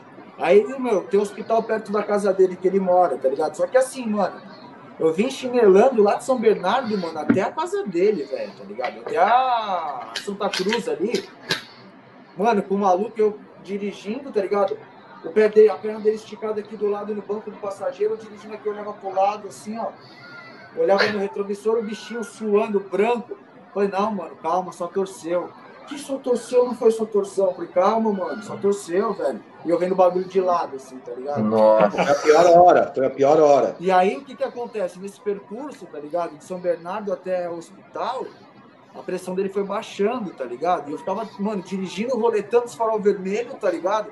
E conversando com ele pra ele não, não, não apagar, tá ligado? Mano, aí resumindo, chegamos na porta do hospital, tá ligado? Eu já entrei, já, eita, dobrou. Cadeira de roda, cadeira de roda, senhor, tem que passar na triagem. Vou passar na triagem, caralho, mano, tá com o pé fratura exposta, tá ligado? Eu já catei a cadeira de roda, pá. Aí eu botei na cadeira de roda, mano. Fui entrar com ele no hospital, aí o segurança, pô, o senhor não pode deixar o carro aí. Eu falei assim, vai se fuder, mano. Aí já fui caçando a primeira porta que você viu escrito ortopedia, tá ligado? Eu já bati na porta, tá ligado? Acho que o médico tava em consulta, sei lá que porra que era, tá ligado? E aí abriu, eu falei assim, emergência, emergência. Aí a mulher veio atrás de mim falando, não, não pode entrar assim. Eu falei, já entrei. Aí, pá, não sei o que. Aí o médico pegou, já começou a dar os primeiros atendimentos a ele. Aí eu voltei. Agora vocês podem esperar, guardar o carro, falar com você. Enfim, aí foi meio que isso. Eu tirei o carro da lista, tá ligado? Eu não lembro se você. Você não tinha, você não tinha plano de saúde nessa época, né, mano? Tinha, tinha. Não. Tinha sim. Tinha, sorte que eu tinha, por isso que a gente foi direto para esse hospital que era aqui perto, É, perto de é casa. verdade. É verdade. Tinha seu. É, verdade, o plano de saúde. Levar direto, já, já fiquei lá direto, nem saí mais. Dali eu fui direto para cirurgia. Sabe por que eu Já- perguntei isso, Mug? É. Porque quando esse viado logo ele veio morar para São Paulo, ele não tinha plano de saúde, tá ligado? Eu tirei uma outra via da minha carteirinha e deixei com ele, tá ligado? Qualquer coisa passa na minha. Ele usa Não, é a carteirinha do Ragueb. E, e, e, e, conta uma outra história que, que eu tô ligado que acho que começou com o Biano, que era um campeonato do, dos anos 90, que foi lá em, em Porto Alegre. Eu acho que ele foi dar uma manobra no obstáculo, daí acho que o obstáculo tava quebrado tal, daí vocês começaram a quebrar tudo. Vocês lembram dessa, dessa vez ou não? Eu lembro. Não, na real, na real, na real vou, vou contar o começo. Na real, no campeonato, acho que era o BS ainda, né? Era. E, e era um campeonato que, na verdade, as rampas Não, não tava... era o BS não, acho que já era CBSK. Era Tanab, mano. Não, era do Tanab. Então, mas não, o Tanab não era CBSK ainda, eu acho. Ou Acho era? que não. Bom, enfim. Acho que era, essa época era o BS. O BS, sei lá. Foi um campeonato muito nas coxas, mano. Muito mal feito. As rampas, a galera já tava já de saco cheio. Na verdade, ninguém aguentava mais. Porque Acho que era dentro do Sesc, em Porto Alegre. Foi dentro de um, de um ginásio lá em Porto Alegre. Acho que não era Sesc, não. Era um ginásiozinho lá de, de futebol de salão, assim, de, de É, quadra. tipo isso, assim, é. Bem... E as rampas tava muito ruim, cara. Muito. Tudo, muito mal feito. quadra. Então, tipo, a galera já não, não aguentava mais. Você andava, furava, quebrava. E aí a galera foi ficando cada vez mais puta. Na real, não começou comigo. Eu participei também do motim. mas não começou comigo. Começou porque a galera já não aguentava mais, a rampa tava furando, quebrando. E aí começou a galera a reivindicar, quebrar. E eu acho que na época a galera era bem entendeu? ignorantona mesmo. A galera o jeito de reivindicar foi virando os obstáculos ao contrário, quebrando. O bagulho foi o seguinte, mano. Ele tá certo também, mas assim, todo mundo tava puto, caramba, quadro, bibibi, blá blá blá. Eu não sei se ele foi dar um grind, um teu slide em cima de um caixote numa, numa spine, o caixote andou. Aí ele pegou, já virou o caixote com o pé, o caixote já caiu, aí fodeu. Todo mundo caiu pra dentro e começou pá, pá, vira a rampa, pá, pá. Acabou o campeonato, tá ligado? Então foi o Biano, sim, que começou. Foi, por isso que eu falei. Foi Sim. ele que empurrou Eu comecei então, foi mal. Como sempre, como sempre. Mas Vocês acham que eu só falta. cortei a sementinha, né? Eu só, só dei uma. Isso é a gota d'água que, que espalha toda a água no copo, né? Que derrama a água do copo. Não, esse aí, esse aí tá bonzinho hoje, velho. Tá velho. Tá bonzinho, cara. Oi, e vocês acham que falta um pouco dessa, dessa anarquia aí, dessa, dessa postura hoje em dia no skate ou não? Oi? Outros tempos. Pergunta de novo, cara. A Yuni tá me chamando aqui, meu. Quer dar um- uma atenção pra ela? Não, não, pergunta de novo que eu não ouvi. Vocês acham que falta um pouco dessa, dessa anarquia, assim, dessa rebeldia no, no skate de hoje em dia, ou são outros tempos e, e o bagulho tem que ficar mais calmo mesmo? Cara, se falta ou não falta, eu não sei, tá ligado, cara? Mas eu acho que isso tudo aí que a gente vive e carrega até hoje faz parte da nossa essência de skatista, de como a gente começou o skate, tá ligado, velho? É muito difícil, tá ligado? Cada, cada um é um mundo, tá ligado? Então, tipo, cara, não sei, cara. Eu vou falar. Nossa mim, geração era assim, as coisas É, eram. velho. Não tinha essas. Acho que, não, acho que hoje em dia tem outras formas de se resolverem as coisas, mas como a gente começou, a, né, a nossa escola, a nossa geração, as coisas, infelizmente, era, era dessa forma que se resolviam, às vezes não tinha, tinha que ser com, atitude mesmo, tinha que ter uma coisa, tinha que ser mais, né, mais pesado, assim, negócio para as coisas se, as coisas para as pessoas darem ouvido para a gente, para a gente ter uma atenção, assim, acho que era não que tem que ser dessa forma. A atitude, acho que molecada tem que ter, acho que tem que se, se não se não for de um jeito tem que ser de outro, mas tem que, né, acho que tem que ter atitude para resolver as coisas. E eu acho que na, infelizmente da, né, na nossa geração era, era assim, era na, era na porrada, era na, sabe, na, na Era na porrada. grito. Era na porrada. é, não tinha, entendeu? Acho que acho que hoje tem outros meios de se resolverem as coisas. Acho que as coisas mudaram. Acho que falta um pouco de atitude. Pode ser que sim, mas acho que dá para ter atitude hoje em dia de outra forma. Acho que, né? Hoje em dia a gente consegue resolver as coisas. Tem outros meios de resolverem as coisas. E, e falando em campeonato e, e quebrar tudo e tal, teve também um outro campeonato em, em Curitiba, aquele que teve a pancadaria e tal, vocês estavam eu apanhei, juntos? Vocês, eu apanhei. Vocês também participaram do, do começo, da confusão? Como que foi? É. Eu, eu participei, não do não, começo, na verdade. Junto, né, eu tava junto, eu apanhei e bati. Conta como é que foi essa história que muita gente não conhece. Tava sempre junto, na, na, no motim ali, eu tava na, na nessas paradas, eu tava sempre ali pai. tentando, entendeu? Tá junto, eu acho que fazia parte do barulho. Tava, na verdade, isso foi uma coisa foda, que era um campeonato da Marra. Não, não, não é esse, não é esse. Sim, sim, no, no, no Coliseu. Então, então, mas ele tá falando, não é esse que ele tá falando. Ele tá falando De... do da drop no ciclo militar, mano. Ah, não, achei que fosse um outro. Não. Teve Mas, vários, tá então. Tá vendo? Aí, ó. Aí, ó. Esse, esse, esse, esse foi o que, que a galera apanhou dos caras do, do, da academia da, da shootbox, da, da, do Anderson Silva lá. Isso, que foi um campeonato dos anos 90, de pro, Curitiba. E aí os caras colocaram os caras da academia de, de, de shootbox de segurança do campeonato. Imagina, mano. Anderson os caras, um mais nervoso que o outro, um pior que o outro. Os caras queriam, queriam bater em alguém de qualquer forma. Então, tipo, acabava, acabava as baterias de aquecimento, a galera sempre folgada, né, como sempre, sempre queria ficar aquele, né, aquela, dar aquela última manobrinha, não, acabou tal. E os caras, meu, os caras não tinham conversa, eles chegavam, tiravam a galera pelo, pelo, pelo cangote, assim, ó, já dando pica. E isso foi se repetindo, foi, foi acontecendo, é, e a galera foi ficando de cara, porque todo mundo os caras tiravam na base do pontapé, puxava pela camiseta, empurrava, os caras tiravam na violência, e aí a galera foi ficando puta. E aí, Urina tava andando e aconteceu isso com ele. E a galera já ninguém mais aguentava mais. E aí é onde começou a, a confusão, assim. Que aí Urina já saiu, ficou puto, saiu correndo, subiu no palco, tinha um palco, com o microfone, né? já catou o microfone, já começou a, a falar dos caras e apontar para os caras, assim, ó. Os caras tinham batido nele e tal. Aí a galera se revoltou, se, se juntou e, e aí começou a pancadaria, velho. Só que os caras eram muito foda, os caras batiam em todo mundo, velho. É, mas Nós a tava, tava, mas lógico que na hora tinha 100 caras, né? ficou, ficou cinco, né? O resto correu. Tinha 100 skatistas, na hora do, na hora do, do, vamos ver mesmo, ficou cinco. O resto correu tudo. E os caras estavam em três, eu acho, velho. Só que, mano, os caras batiam em todo mundo. Os caras chamavam, falavam, vem, vem que aqui é kickbox. Ó, e a gente pegava os caras maior, a gente pegava o Glauco, o Ito, vários caras que eram maior na época, Barneiro, e botava na frente, falava, vai aí, né, mano? Velho. Mano, os caras, era, era um chute só. Eu me lembro que o Ito, o Barneiro, era, o Glauco, foi, era um, era, os caras derrubavam os caras com um chute ou com um soco. Não passava disso. Mano, saiu derrubando, assim, ó.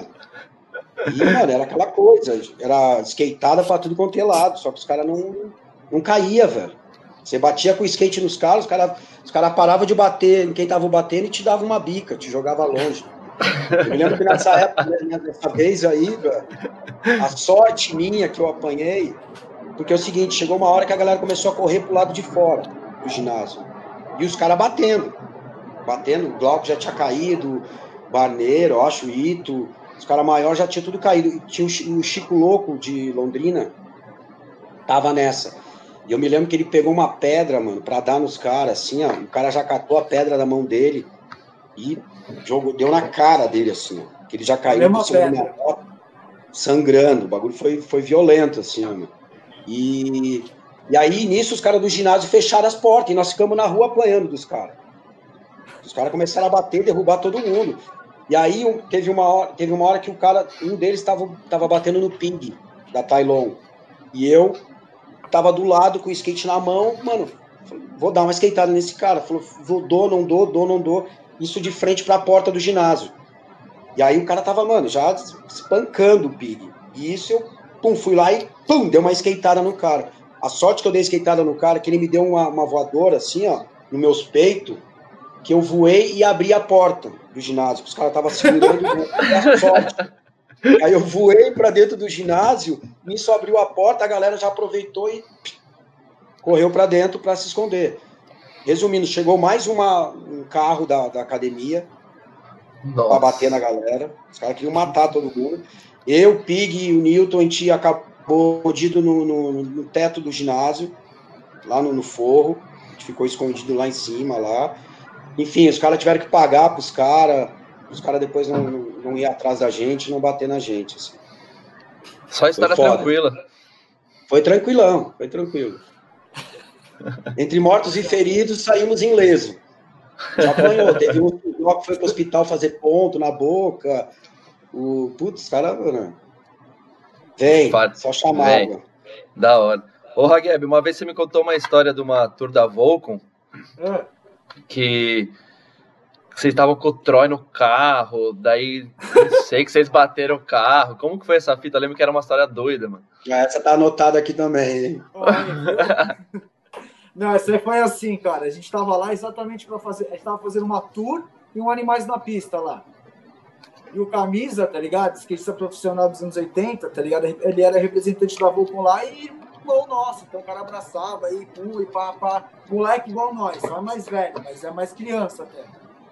E a gente tava saindo fora, tá ligado? O camisa na frente, a gente seguindo ele no carro de trás. Aí, pá, pá, pá. Aí ele entrava na rua, mas não era zoando. Aí saía, puta, aí o Troy tava dirigindo voltava.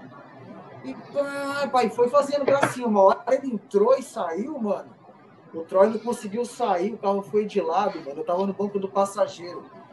Cara, o carro foi chegando, chegando o poste aqui. Eu falei, nossa, o poste crescendo em mim, crescendo. Pau, mano, puta, bateu a porta do passageiro no poste, assim, de lado, tá ligado? Mano, eu já olhei pra ele assim, deu um tapa na cara dele. Eu falei, filha da puta, você tá louco? Eu tenho um filho me esperando em casa. Aí ele, eu também, irmão, eu também, irmão. Ele abriu a porta do carro assim, desceu gritando Shane Cross, Shane Cross, sentou na Shane Cross. Sentou na guia e ficou chorando. Shane Cross, Shane Cross, mano. Caralho. Shane Cross, mano. Caralho, mano. Foi Pô, muito engraçado esse dia. Na real, ninguém se machucou, mas foi, foi, essa parada do Troy sentar na guia e ficava chorando e gritando Sherry Cross, mano. O mano. Jorge, o Jorge, né? Isso foi, foi, foi, na mesma trip da, da, da rádio do Jorge. Não, da, do, da, da, do Jorge não foi lá na Bahia. Foi? Cara, não sei, foi. Ah, sei lá. Conta aí essa não. história do Jorge. a gente foi fazer uma, uma, a gente foi fazer uma entrevista na rádio do, do Animais na Pista que a gente estava fazendo, assim, acho que era. Acho que foi nessa mesma, nesse mesmo rolê. E aí o, louco, o cara ali, o radialista ali, ele começou a perguntar o nome de cada um. Ah, como que é o teu nome? Ah, o meu é Ragueb, ah, o outro, o teu é Biano, ah, Bi o ano inteiro. Aí o, o Troy, ah, e o seu? Ah, Troy. O cara, o quê? Jorge? Jorge? ao vivo, ao vivo. E ele, não, não, Jorge não. Rogério, Rogério. mano, sei que aí, esse Jorge aí se espalhou, mano, e a gente ficou a tripa inteira chamando ele de Jorge. E aí ele falava, não, porque eu sou Troy, corrimão grande. Eu sei o que. Lembra? Não, é, o, o, radialista falou Jorge, ele não, Troy. Aí começou a entrevista, ele falou assim, então agora perguntar aqui pro, pro, pro Jorge. Ele, Jorge não, mano. Troy, corrimão grande. Jorge, não Troy, corrimão Aí grande. ficou Jorge, né, mano? E pronto, virou, né, mano? É o Jorge. Ô, o Mug anotou um bagulho aqui, ó. Quase atropelou o Jake Phelps na frente da raia de Venture. Não, mano. Não Caralho. Mug, você anotou quase todas as paradas que eu anotei aqui, mano. Conta falar dessa história da Ed do Hageb. Vai, fala aí. Conta Não, aí, Isso aí foi muito louco, mano. Isso aí foi muito louco, tá ligado? Tipo. Cara, eu virei a esquina, eu tava, a gente tava de carro. Eu não sei, você não tava, né, Biano? Eu, nós tava, a gente tava no campeonato, foi no campeonato lá do, do Pedro. Não, mas você não tava no carro, tava? No, no, carro eu não tava, eu tava na pousada, eu tinha ficado na pousada. É. Foi assim, mano. Eu, cara, eu entrei na rua da pousada ali, fiz a, a curvinha pra entrar na rua da pousada, já. Cara, na hora que eu fiz o tava o Phelps, mano, tipo, indo na direção da pousada, de costas pra mim, balançando com uma garrafa de whisky, tá ligado? E no banco do lado aqui tava o Steve, irmão do Remy, tá ligado? E a gente tava na mesma casa ali. Mano, eu, eu quase atropelei o Phelps com o Steve do lado aqui. O Phelps foi crescendo na frente do carro. Pum! Mano, eu parei o carro, tipo, muito perto dele, assim, e pra ele nada tinha acontecido. Ele só olhou pra trás, tá ligado? Falei, mano do céu, cara, mas foi muito em cima. Aí eu pegamos ele, botamos ele no carro, o cara já tava, meu, sei lá. Levamos ele pra pousada e botamos ele deitado na cama dele, mas, cara, entrei na rua, freio muito em cima dele, quase que eu atropelei ele, velho. Os caras cara, já queriam matar ele nessa época aí já. Né? Ele, só, ele só ficava, mano, aprontando, só apavorando loucão. A galera ali da, já da, da Floripa já tava de cara já. Só não apanhou porque os caras seguraram a onda dele lá. Mano. Acho que foi nessa mesma, nesse mesmo ano. É, vocês filmaram aquele, aquele vídeo com, com Pistone também, aí em Floripa, numas pistinhas e tal. Foi nessa mesma trip? Conta como é que foi. Não, foi não foi nesse trip. ano? Foi uma, foi uma antes, eu acho. Uma antes. Foi uma antes, eu acho. É. E, e, conta aí como é que foi é, filmar com ele. Vocês eram amigo deles, do Phelps. Conta um pouco da relação de vocês. Ah, a gente tava lá na pousada, lá como, mano, vou lá. Aquele campeonato naquela época era um negócio, tipo, que chamava atenção e todo, tinha muita galera da rua envolvida, a gente ia, tá ligado? Tanto quanto as pessoas daqui, como as pessoas que vinham tal e pá. E era a oportunidade de trombar esses caras que estavam vindo também, tá ligado? Esses caras tinham para fazer a cobertura, para trash e tal. E um dia, eu não sei, cara, tava chovendo, o Pistone virou pro piano pra mim, perguntou, cara, queria filmar vocês, onde que a gente pode ir, vamos produzir, e a gente foi, tá ligado? A pista da costeira, ela não tinha nem, não era, nem era como ela hoje, essa era a pista velha, eu acho. E daí a gente fez, aí o Biano fala aí também, mano.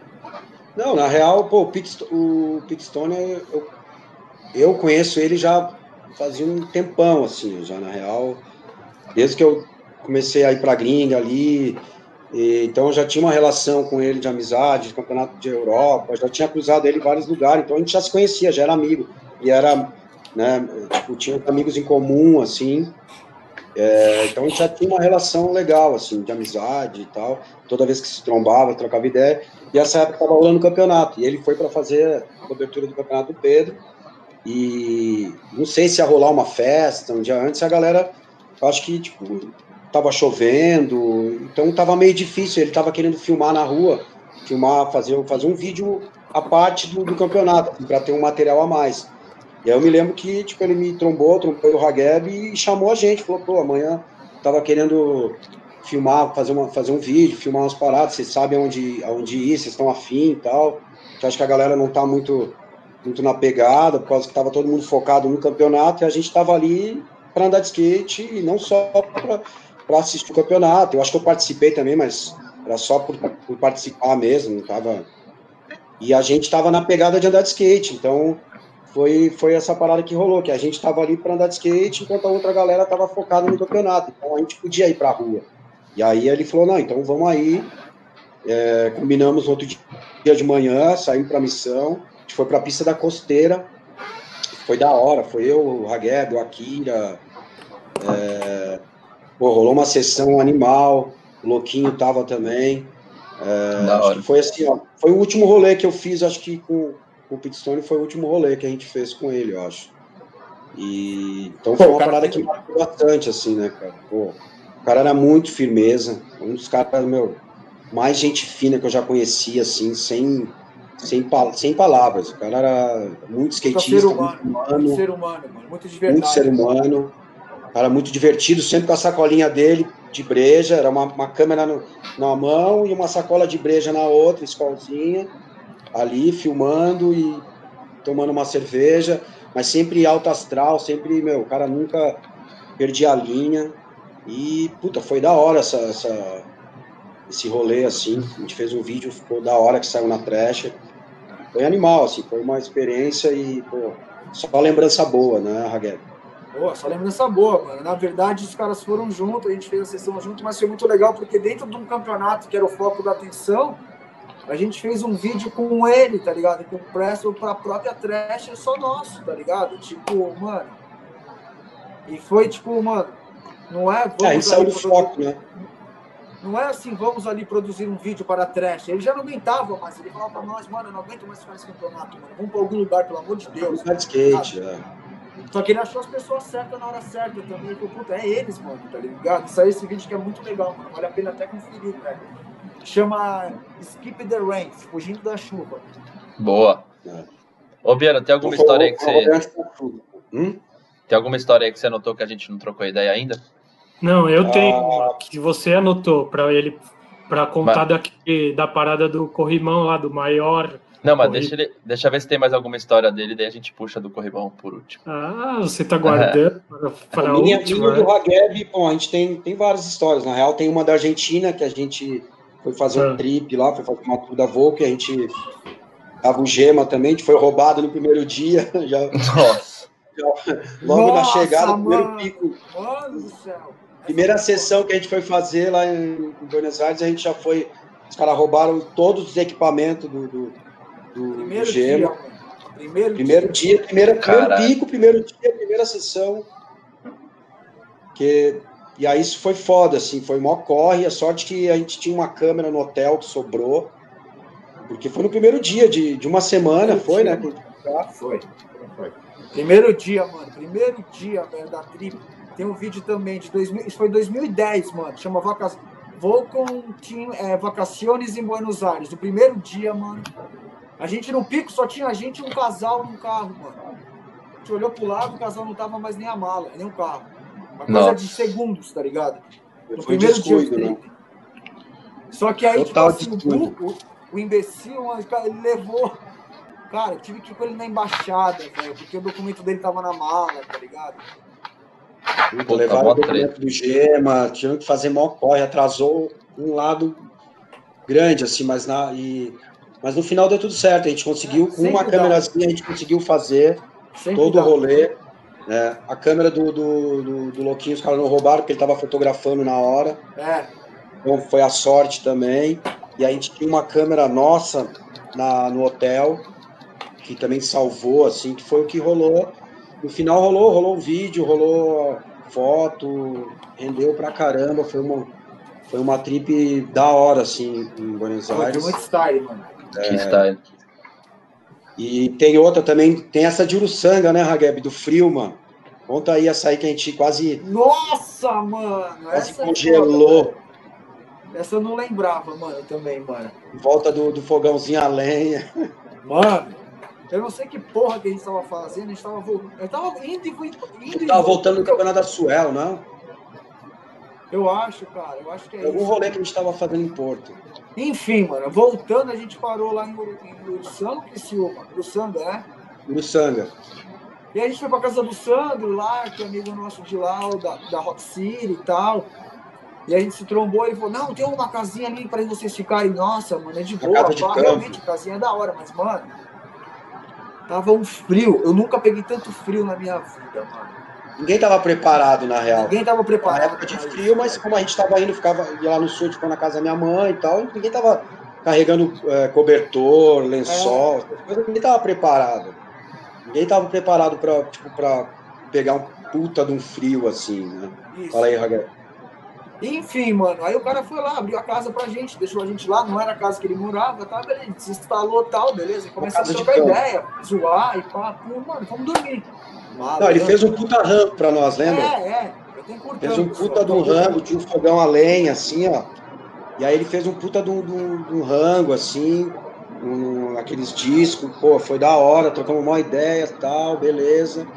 E aí chegou uma hora que ele falou, ó, fiquem à vontade aí, tal, e já tava mó frio, né, velho? E pegou e saiu fora. Muito frio, mano. Congelaram Fala o aí. bagulho. Ah, e daí, resumindo, tá ligado? E cada um se- já se jogou, pá, pá, pá, eu tô no canto do lugar, eu olhei assim, só tinha um colchão inflável, mano. Eu falei, fudeu, velho. tá ligado? Aí fui lá, mano, enchendo ele. Mano, na boca enchendo o bagulho, tá ligado? E, mano, Tinha um- beleza, tinha um- enchi e tal, tal, me joguei, botei perto do fogo ali onde tava, ali tava mais quente, mano. Mano, foi ficando de madrugada, mano. O bagulho tava tipo zero graus, assim, mano. Não, todo A porra do mundo passando mal, carangando. O colchão foi Nossa. murchando, murchando, murchando, eu tava dormindo no chão, mano. E aí eu entrei em colapso. Aí o Biano que pode falar, porque ele tava de fora vendo, né, mano? Não, tava todo mundo, tipo, meu, quase tendo uma hipotermia, assim, tipo, congelando. Chegou, não, chegou uma hora da madrugada que tava frio e a casinha de madeira, o bagulho era muito frio, velho, assim, ó. De o nego bater os dentes. Não, E aí a nossa assim, sorte- Não, a nossa sorte que tinha o fogão ali, a lenha. E o que, que a gente fez? A gente, meu, não tinha o que fazer. Eu falei, meu, vamos fazer um fogo nesse, nesse fogão a lenha aí. Aí começamos a pegar umas lenhas, fizemos um fogo. galera colocou os colchãozinhos em volta, assim, mas que deu uma amenizada. Ninguém dormiu, né, cara? Ficamos ali, tipo, foi, foi uma noite assim, mano, de terrível, assim, mano. No outro dia a gente tava zoado, dormido, passado mal. Foi um puta frio. E, e aí a gente picolé, ali, parecia, uns, parecia uns picolé acordando, mano. Eu lembro que eu fui dar uma mijada assim no mato, saiu a fumaça dele. Assim, eu falei, nossa, mano. Caralho. Não, Acordar, acordei com dor no corpo, de tanto que a gente tremeu, que a gente ficou é, tenso. Tenso, né? Só acordava com dor no corpo, assim. Cabreiro. Isso de Uruçanga. Tem uma recente Viu? também agora, né, da, da enchente aí que a gente pegou, que foi tenso também. Nossa, mano, eu falei pro Mug essa aí também, eu contei pra ele, cara. Conta aí, Só qual foi, foi essa? Foi em Uruçanga também, mano. Mais recente, foi agora essa. Então, mas também foi lá, tá ligado? Ah, do, vocês foram pegar o, o Luizinho no, no, aeroporto? Quase ficaram presos? É. Puta, conta aí, Biano, vai. Não, foi, tipo, a gente chegou para fazer o um evento lá em Uruçanga, lá no Bowl, da, da Volcom ali, Rock City, e o tempo virou, tava chovendo pra caramba tal, e a gente foi buscar o Luizinho, foi em Criciúma, não, foi numa cidadezinha do lado. Lá, uma cidadezinha do lado, a gente foi buscar o Luizinho no, no, no aeroporto. O aeroporto era menor que uma rodoviáriazinha de cidade pequena. Só tem um aeroporto. É, só tinha era só um, uma casinha pequena, assim. Tipo, é, o aeroporto, aeroporto era isso. E aí começou a chover, cara, chover muito, assim. E aí o voo do Luizinho já atrasou. E aí a chuva, mano, começou a aumentar, aumentar, e o voo do Luizinho tava para descer tal hora, o bagulho atrasou, daí começou a dar volta em cima, daqui a pouco começou a chover, dá um puta temporal, acabou a luz do, do, do aeroporto. Nossa. O aeroporto ficou sem luz. E, enfim, o voo do Luizinho foi para. Eu acho que ia para Floripa, né? Acabou indo para Floripa, e aí não tava conseguindo também descer em Floripa, porque tava muita chuva e os caras tiveram que ficar rodando, esperar. Enfim, ele desceu lá e a gente ficou no aeroporto ali, nessa cidadezinha do lado, e, e tava chovendo muito. E aí começou, aí falou, ah, vamos voltar, que ele vai ter que, né, vamos vir buscar ele outro, amanhã, né? E aí a gente pegou a estrada para voltar para Luçanga. Só que já tava chovendo pra caralho, Mas muito, muito. Mano. Tava, muito. A gente ficou um tempão no aeroporto já e a chuva já tava rolando muito forte, assim. E aí, quando a gente tava voltando, cara, chegou na, na, na estrada, assim, ó. Quem disse que dava pra passar? Não dava, mano. Cara, cara, tudo alagado, a estrada inteira alagada. Aí a gente pegou uma outra estrada que não tava, teve que fazer uma volta para não passar por dentro d'água, assim, porque já tava meio que a, a, a rua ali, a lateral, já tava tudo alagado. A gente fez a volta e pegou a estrada, uma outra estrada, assim, botamos no GPS e foi. E aí, tipo, na primeira saída que a gente foi sair para pegar a estrada para Uruçanga, quando a gente desceu, assim, a gente já olha, velho, já era uma já era um rio, assim, ó. Os Nossa. carros já, as placas já estavam, tipo, água já quase na placa, os carros já com só teto para fora, assim, ó. Até tiro caminhão. Terror, velho, terrível, terrível que a gente foi indo. Todas as alternativas que tinham, as saídas estavam já tudo alagado, tudo com a água altura da pla, das placas, já, assim, e a gente foi indo pelo GPS, mano, mas foi, foi terror, assim, porque eu acho que coisa gente... de 10 minutos que a gente, se a gente demorasse, a gente já não conseguia mais chegar em Uruçanga. Eu acho Cara. que a gente foi o último carro que conseguiu sair da cidade, porque ninguém mais conseguia sair da cidade depois, velho. Logo depois fecharam as estradas. Fechou a cidade, mano. Estufou o asfalto, a estrada. Mano. Cara, vocês só tem história que... tranquila, né? Leve, de, de é. coisas. Ah, vivência, né, pai? a gente vive intensamente, né, mano? Caralho, mas história, mano, mas, mas história nunca é o bagulho. Conta aquela vez lá que deu tudo certo. É. é. Quando que você ninguém dessa, vai contar, né, velho?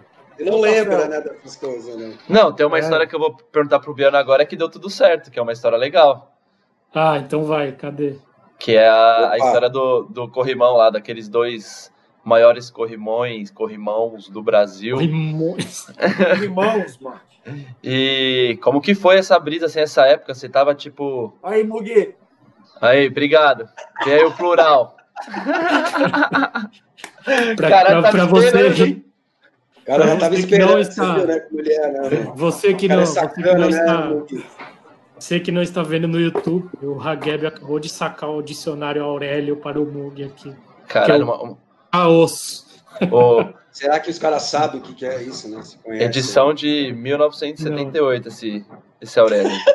Esse aí era os primeiros aí, mano. Esse Cara, é Esse aqui ele levava pra escola ainda, pequenininho, botava na Mas é, cara, tinha etiqueta aqui, ó, já pagou já, ó. Já não tem nem mais o nome. É isso mesmo que você Nossa, falou. mano. Joga isso aí fora, velho. Pelo amor. É nada, mano, você tá ligado? Tenho que, tô caçando o que fazer, velho. Procurando palavra aí. Mas aí, Biano, conta como é que foi essa época do. que você desceu os dois maiores corrimãos do Brasil. Que até hoje é a Então, polêmica esse, e tal. ó, na real, o primeiro que eu desci é, foi o verde lá no Labitari.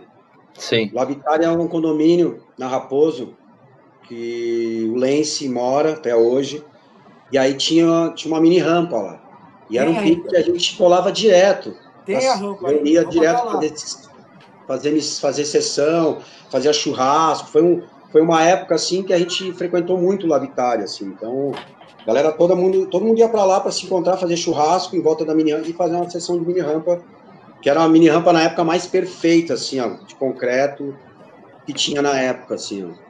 E aí, tipo, numa dessas idas ali, tipo, tinha esse corrimão verde, que era tipo uma montanha russa ali. E eu passava direto ali, e aí tava nessa época que eu tava descendo o corrimão direto, tava, tava na pegada é, master, assim, de, de corrimão.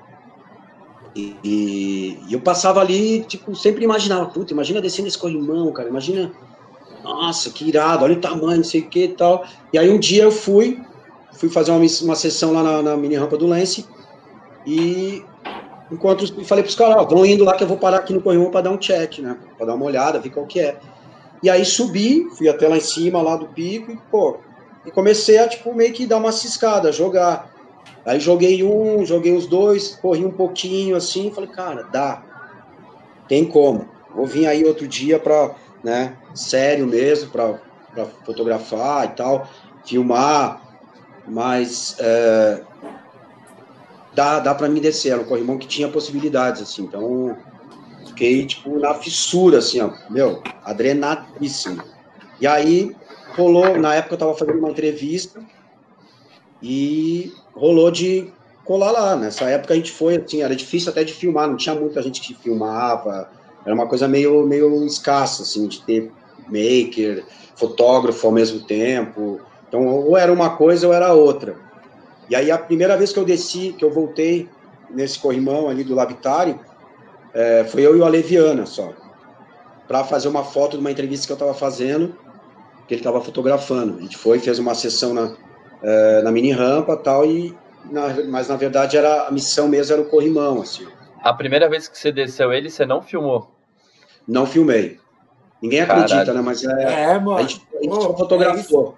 É isso Porque não mesmo, tinha mano. videomaker, entendeu? As fotos eram de filme. Então, tipo, sequência você tinha que. Tinha três, quatro tentativas. É, então, era, era difícil, não era todo mundo que tinha câmera, não, era todo- não tinha, não existia vários videomakers. é, não, não, não tinha que nem hoje, que hoje você tem, tem vários amigos, vários, vários videomakers, vários, vários caras que né, trabalham com isso hoje em dia. É, nessa época não. Então, a primeira vez foi só eu e o Aleviana, mais ninguém. Que da hora. E aí eu desci. Fui, fui, fui e voltei. Fiz a foto. Puta, beleza, da hora. Também na época acho que a gente nem deu muita importância também. Filmou, não filmou. Porque A foto tinha é muita. importante. A foto no momento era o mais importante que eu estava fazendo a entrevista. E não estava filmando para vídeo nenhum tal. Isso foi em 98, 97, 98. Cara, Então, estava começando ali a gente a, a ter aqui no Brasil o lance de fazer videoparte, de, sabe, filmar para vídeo. Então, não tinha muito essa pretensão, assim, essa coisa. Então, era na, na, na cara e na coragem mesmo. Vamos fazer a foto e, e já era. né? Tinha vezes até que a gente, a gente andava nos piques, nem filmava e nem fazia foto. Era por amor mesmo, total, né? A maioria das vezes. Então, isso era, isso era legal. E então foi isso, foi a primeira vez que eu desci esse, foi só fazendo a foto. É, e aí depois de um ano ali, eu acho nem isso, o Bob veio para o Brasa para fazer um, uma matéria para a Transworld, junto com a Tiba, é, com a galera da Transworld. para fazer uma matéria e me chamou para fazer o rolê junto tal. E aí foi a, foi a hora que, né, o cara tava filmando pro vídeo e fazendo foto pra revista. Falei, mano, vamos lá, tem esse corrimão aqui que eu já desci, eu só fotografei, é, vamos aí, vamos lá. O Atiba olhou e falou, nossa, animal, vamos aí. Aí chegamos lá, eu desci de novo, desci duas vezes esse do Lavitar. Caralho, e aí, aí, foi, aí foi filmado, aí foi filmado, de, bem filmado ainda, bem registrado. Aí o Atiba fez uma outra foto, é, né, na horizontal, assim, que a foto do Ale era na vertical e ele fez na horizontal. E, pô, rendeu uma, uma mini parte minha, assim, no, no, no vídeo da Transworld, Transmission 7, até se a galera quiser olhar no YouTube, tá lá. Vamos Tem uma, uma sessão do Brasil, então, tá eu, Taro, Bob, Pinguim, Danielzinho, uma galera do Brasa. Então eu fiquei felizão, foi, foi da hora, foi uma oportunidade única que eu aproveitei para filmar, para fazer e, e ter uma parte legal no, no vídeo da Transworld. Assim. E o, e o Corrimão e, da Dutra, como que foi a, a história? O Corrimão da Dutra foi numa sessão, são, assim, acho que as coisas mais legais e, é, lógico que às vezes você programa, você vê o pico, hoje em dia você vai lá, dá um, dá um check e tal, mas esse Corrimão da Dutra foi uma coisa muito que aconteceu sem querer, assim, tipo, a gente estava nessa pegada de corrimão, de, de atrás, e a gente estava filmando com um vídeo, acho que do sequela, acho que era um vídeo que ia sair da tribo. E é isso aí. O Betão que estava filmando até, que estava fazendo esse vídeo. Então, então foi eu, o Troy, foi o Slayman, e a gente fez essa missão na Dutra. Pra, na verdade, a gente estava procurando corrimão e na Dutra sempre tem caminhão parado com, com aqueles full pipe, né? Então. E aí a gente parou num corrimão, um amarelo num, num viaduto, assim também, para andar. E aí nesse. O Slayman, acho que só o Slayman andou. E aí ele tomou uma vaca ainda, caiu lá de cara. E aí a gente saiu fora e foi rodar na Dutra de novo para achar outro pico. E aí a gente tinha passado na ida por esse corrimão, esse amarelo da Dutra, na ida. E aí a gente lembrou e voltou. Só que chegando lá, o corrimão era gigante, né, cara? O gigante. E tava meio ruim, assim, o chão da entrada, a calçada era zoada. É... Horrível. E sem contar que ele era todo torto e gigantão. E aí a gente se olhou e falou: e aí? quem vai, né? Quem que vai descer? Aí os caras me olharam e falaram, vai, você, né? Aí, não, como assim eu, né? E aí, desse jeito que tá aqui, não vai dar, vão ter que. Aí a gente foi atrás, ainda escolhemos uns madeirite, umas pedras, uns negócios que tinham uns buracos que a gente colocou. Tem aquele madeirite na entrada, com as pedras, porque não tinha os primeiros degraus ali, era tudo zoado, a calçada zoada. É, e aí a gente fez a missão, mas uma coisa assim, sem muita pretensão. Tipo, eu falei, ah, vamos fazer só para não dizer não no primeiro momento, assim, né? Puta, não vou, não vou conseguir. Meio que, meio que meti a cara. Ah, vamos aí, né? Mas não imaginava que ia rolar, entendeu? E a gente fez todo aquele esquema ali das madeiras e tal, e eu comecei a tentar. E aí, acho que umas quatro, cinco tentativas, eu corri até um pedaço e vi que, que era possível, tinha condição de, de descer, só que tinha que segurar mesmo.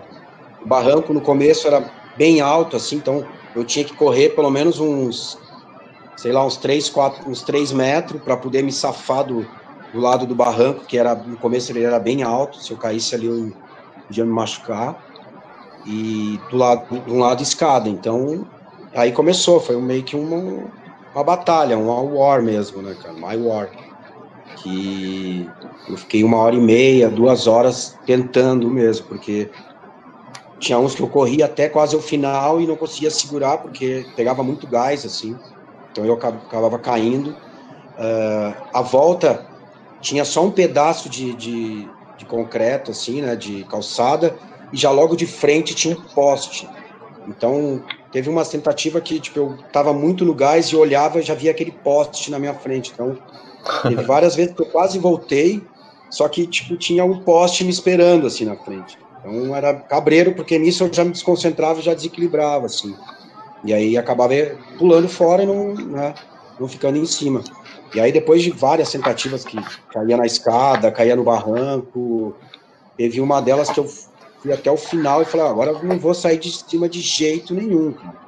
E aí fiquei, voltei, fui até o poste, assim, cheguei a cair, eu caí em cima do poste para não bater no poste mesmo. Então, mas foi uma batalha mesmo, foi tipo aquela missão que você chega sem pretensão e acaba dando certo, deu foi uma parada que eu fiz ali que ficou marcado, ficou na história e foi um legado que eu deixei, eu acho. Mas foi uma coisa que aconteceu do nada, assim, sem, sem esperar, né, cara? E nem e... eu imaginava que eu ia conseguir também voltar e né, descer o corrimão. Qual que tamanho, que... que... na época a gente estava começando, né, cara? Uhum. Porque eu lembro que na época teve uma, teve uma polêmica, né, de qual dos dois que era o mais extenso e tal, mas eu queria saber de você uhum. uma outra coisa, na real. Qual que você uhum. achou mais cabreiro, assim, descendo mesmo, assim, de, de medo, dificuldade, de todas as paradas, assim, não, não só de, ah, um tem cinco metros a mais que o outro. Então, acho que todos têm o seu, né, a sua história, o seu valor ali para mim, assim, o Labitari foi uma, foi também um, um corrimão ali que, que eu me superei, que foi para época, assim, eu me superei e foi uma parada que ficou marcado também, que é um corrimão que ele é todo torto e é gigante, é, tem umas situações diferentes pelo lugar, ser mais perfeito, né? O chão era melhor, a volta tinha, eu voltei, saí na calçada e fui embora.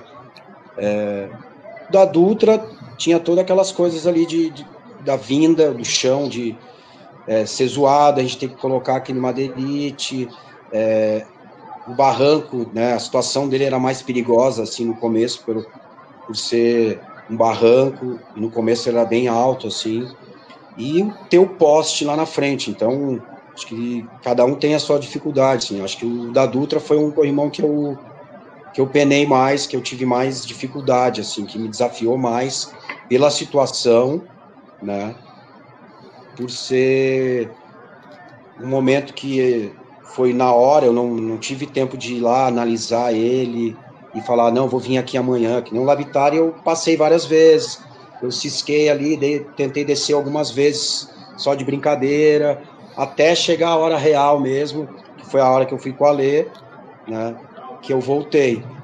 E depois fui de novo ainda, para te ver que era um corrimão que era foda, mas eu acabei né, indo andar nele duas vezes, assim, desci ele duas vezes.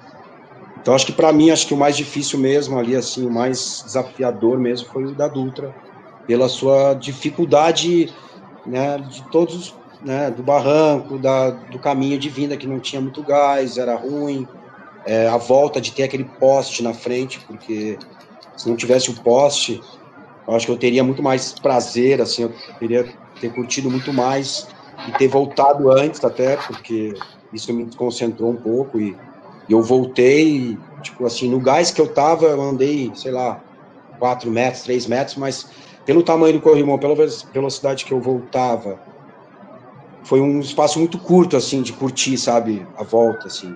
Mas eu acho que o da Dutra foi, foi mais... mais desafiador, assim. Né? Mais desafiador, é, assim. E, Hageb, você tá aí? Tô. É, uma, uma coisa que me veio na cabeça agora, Queria que você falasse da Gardenal. Ela, ela vai voltar e, e, contar um pouquinho da história também, que muita gente talvez não conheça, a molecada mais nova tal. O que, que foi a Gardenal e quando que ela volta, porque a gente quer que ela volte. É, pra mim ela sempre vai ser, né, mano? A...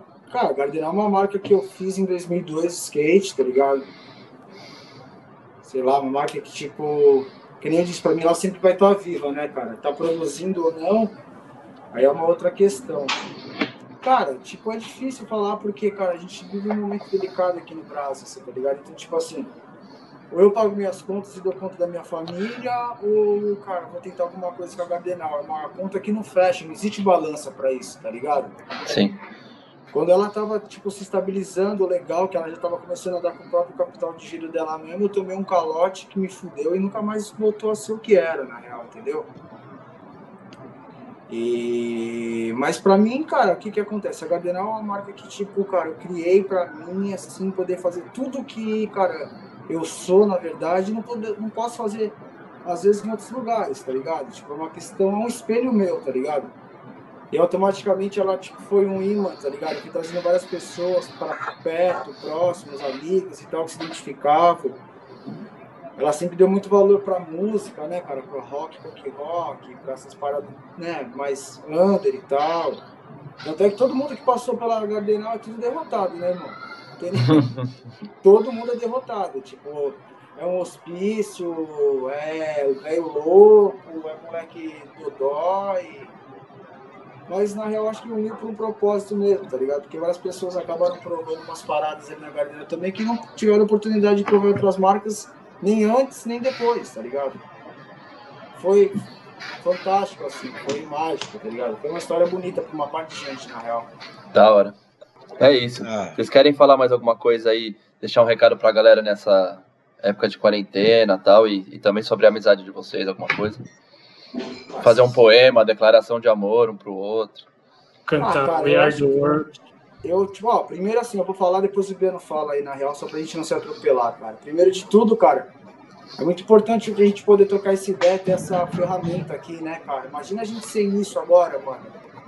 Cabreiro. Não só por estar fazendo isso, mas se, se comunicar, contato com o mundo externo, tá ligado? E tal. Mas quero agradecer, tipo, mano, esse papo hoje foi da hora, mano. Deu um, um up no meu dia, tá ligado? Hum. Tipo, esperança, tá ligado? De, de, dias melhores, tá ligado? Porque, mano, eu não sei como que um chefe de Estado pode ter a postura que esse mongol tem, tá ligado? E, tipo, mano, tem gente na rua de novo, tá ligado? Então, tipo assim, acho que o bagulho é muito sério e graças a a, tecnologia, a gente poder estar tá trocando ideia assim é muito legal. Quero agradecer a oportunidade de vocês terem feito um dia mais feliz hoje para mim, tá ligado? E, cara, que tipo assim, agora em relação à amizade aí, eu acho que tipo, meu, é muito explícito, tá ligado? Acho que na verdade eu não consigo nem achar palavras, tá ligado? Pra, pra definir isso. Mas é explícito pra todo mundo, mano, e vice-versa. Quem vê junto já olha e já fala, nossa, mano, é isso, tá ligado? É muito tempo de muita verdade, muita amizade, tá ligado? Muito respeito, muito comunhão, tá ligado? Pensar igual, ou quando não, discordar, mas puta, pode crer, às vezes aceitar, às vezes não. Eu acho que é uma parada que, cara, verdadeira, tá ligado? É verdadeira, tá ligado? E isso eu queria, sei lá, mano, passar pra todo mundo aí, tá ligado? O skate, ele é muito louco de andar, mas tem muita coisa que vem junto com ele, tá ligado? A gente apresenta pessoas, lugares, tem pessoas que ficam aí, tá ligado? Que se fazem parte da sua vida, tá ligado? Não só mais pelo skate, tá ligado? E é isso, que todo mundo tem uma pessoa assim, tá ligado? E dá um salve pra galera, mano. Fica em casa mesmo, mano. O bagulho tá. Isso aqui, ó. Não é esse tagzinho só pra aparecer aí, tá ligado? Não posso ir até a esquina ver minha mãe, tá ligado? Porque ela é grupo de risco duas vezes, cara. Por idade e por saúde, entendeu? Então a parada é séria, de verdade. Esse tempo que a gente tá guardado aqui, a gente, que nem o Beno falou, tá dando valor para as menores coisas da vida, tá ligado? Mas assim, cara, não vamos esquecer disso tudo, velho, depois que tudo voltar ao normal, tá ligado, cara? Acho que se a gente conseguir um pouquinho de cada um manter pelo menos um pouco do que aprendeu com tudo isso, já vai ser um mundo melhor, tá ligado? E, Certeza. E é isso, velho, tá ligado? Louco para que isso passe logo pra fugir pra rua, pra voltar à vida normal, mas vivo, né, mano? Da hora. Liano, com você a palavra. Cara, acho que é, acho que é isso também. Acho que acho que a amizade, a gente uma coisa que a gente constrói com anos ali, né? Parceria e afinidade, que é uma coisa que acaba no final acaba ficando, né? Tudo isso, a vivência toda, é, o respeito, né?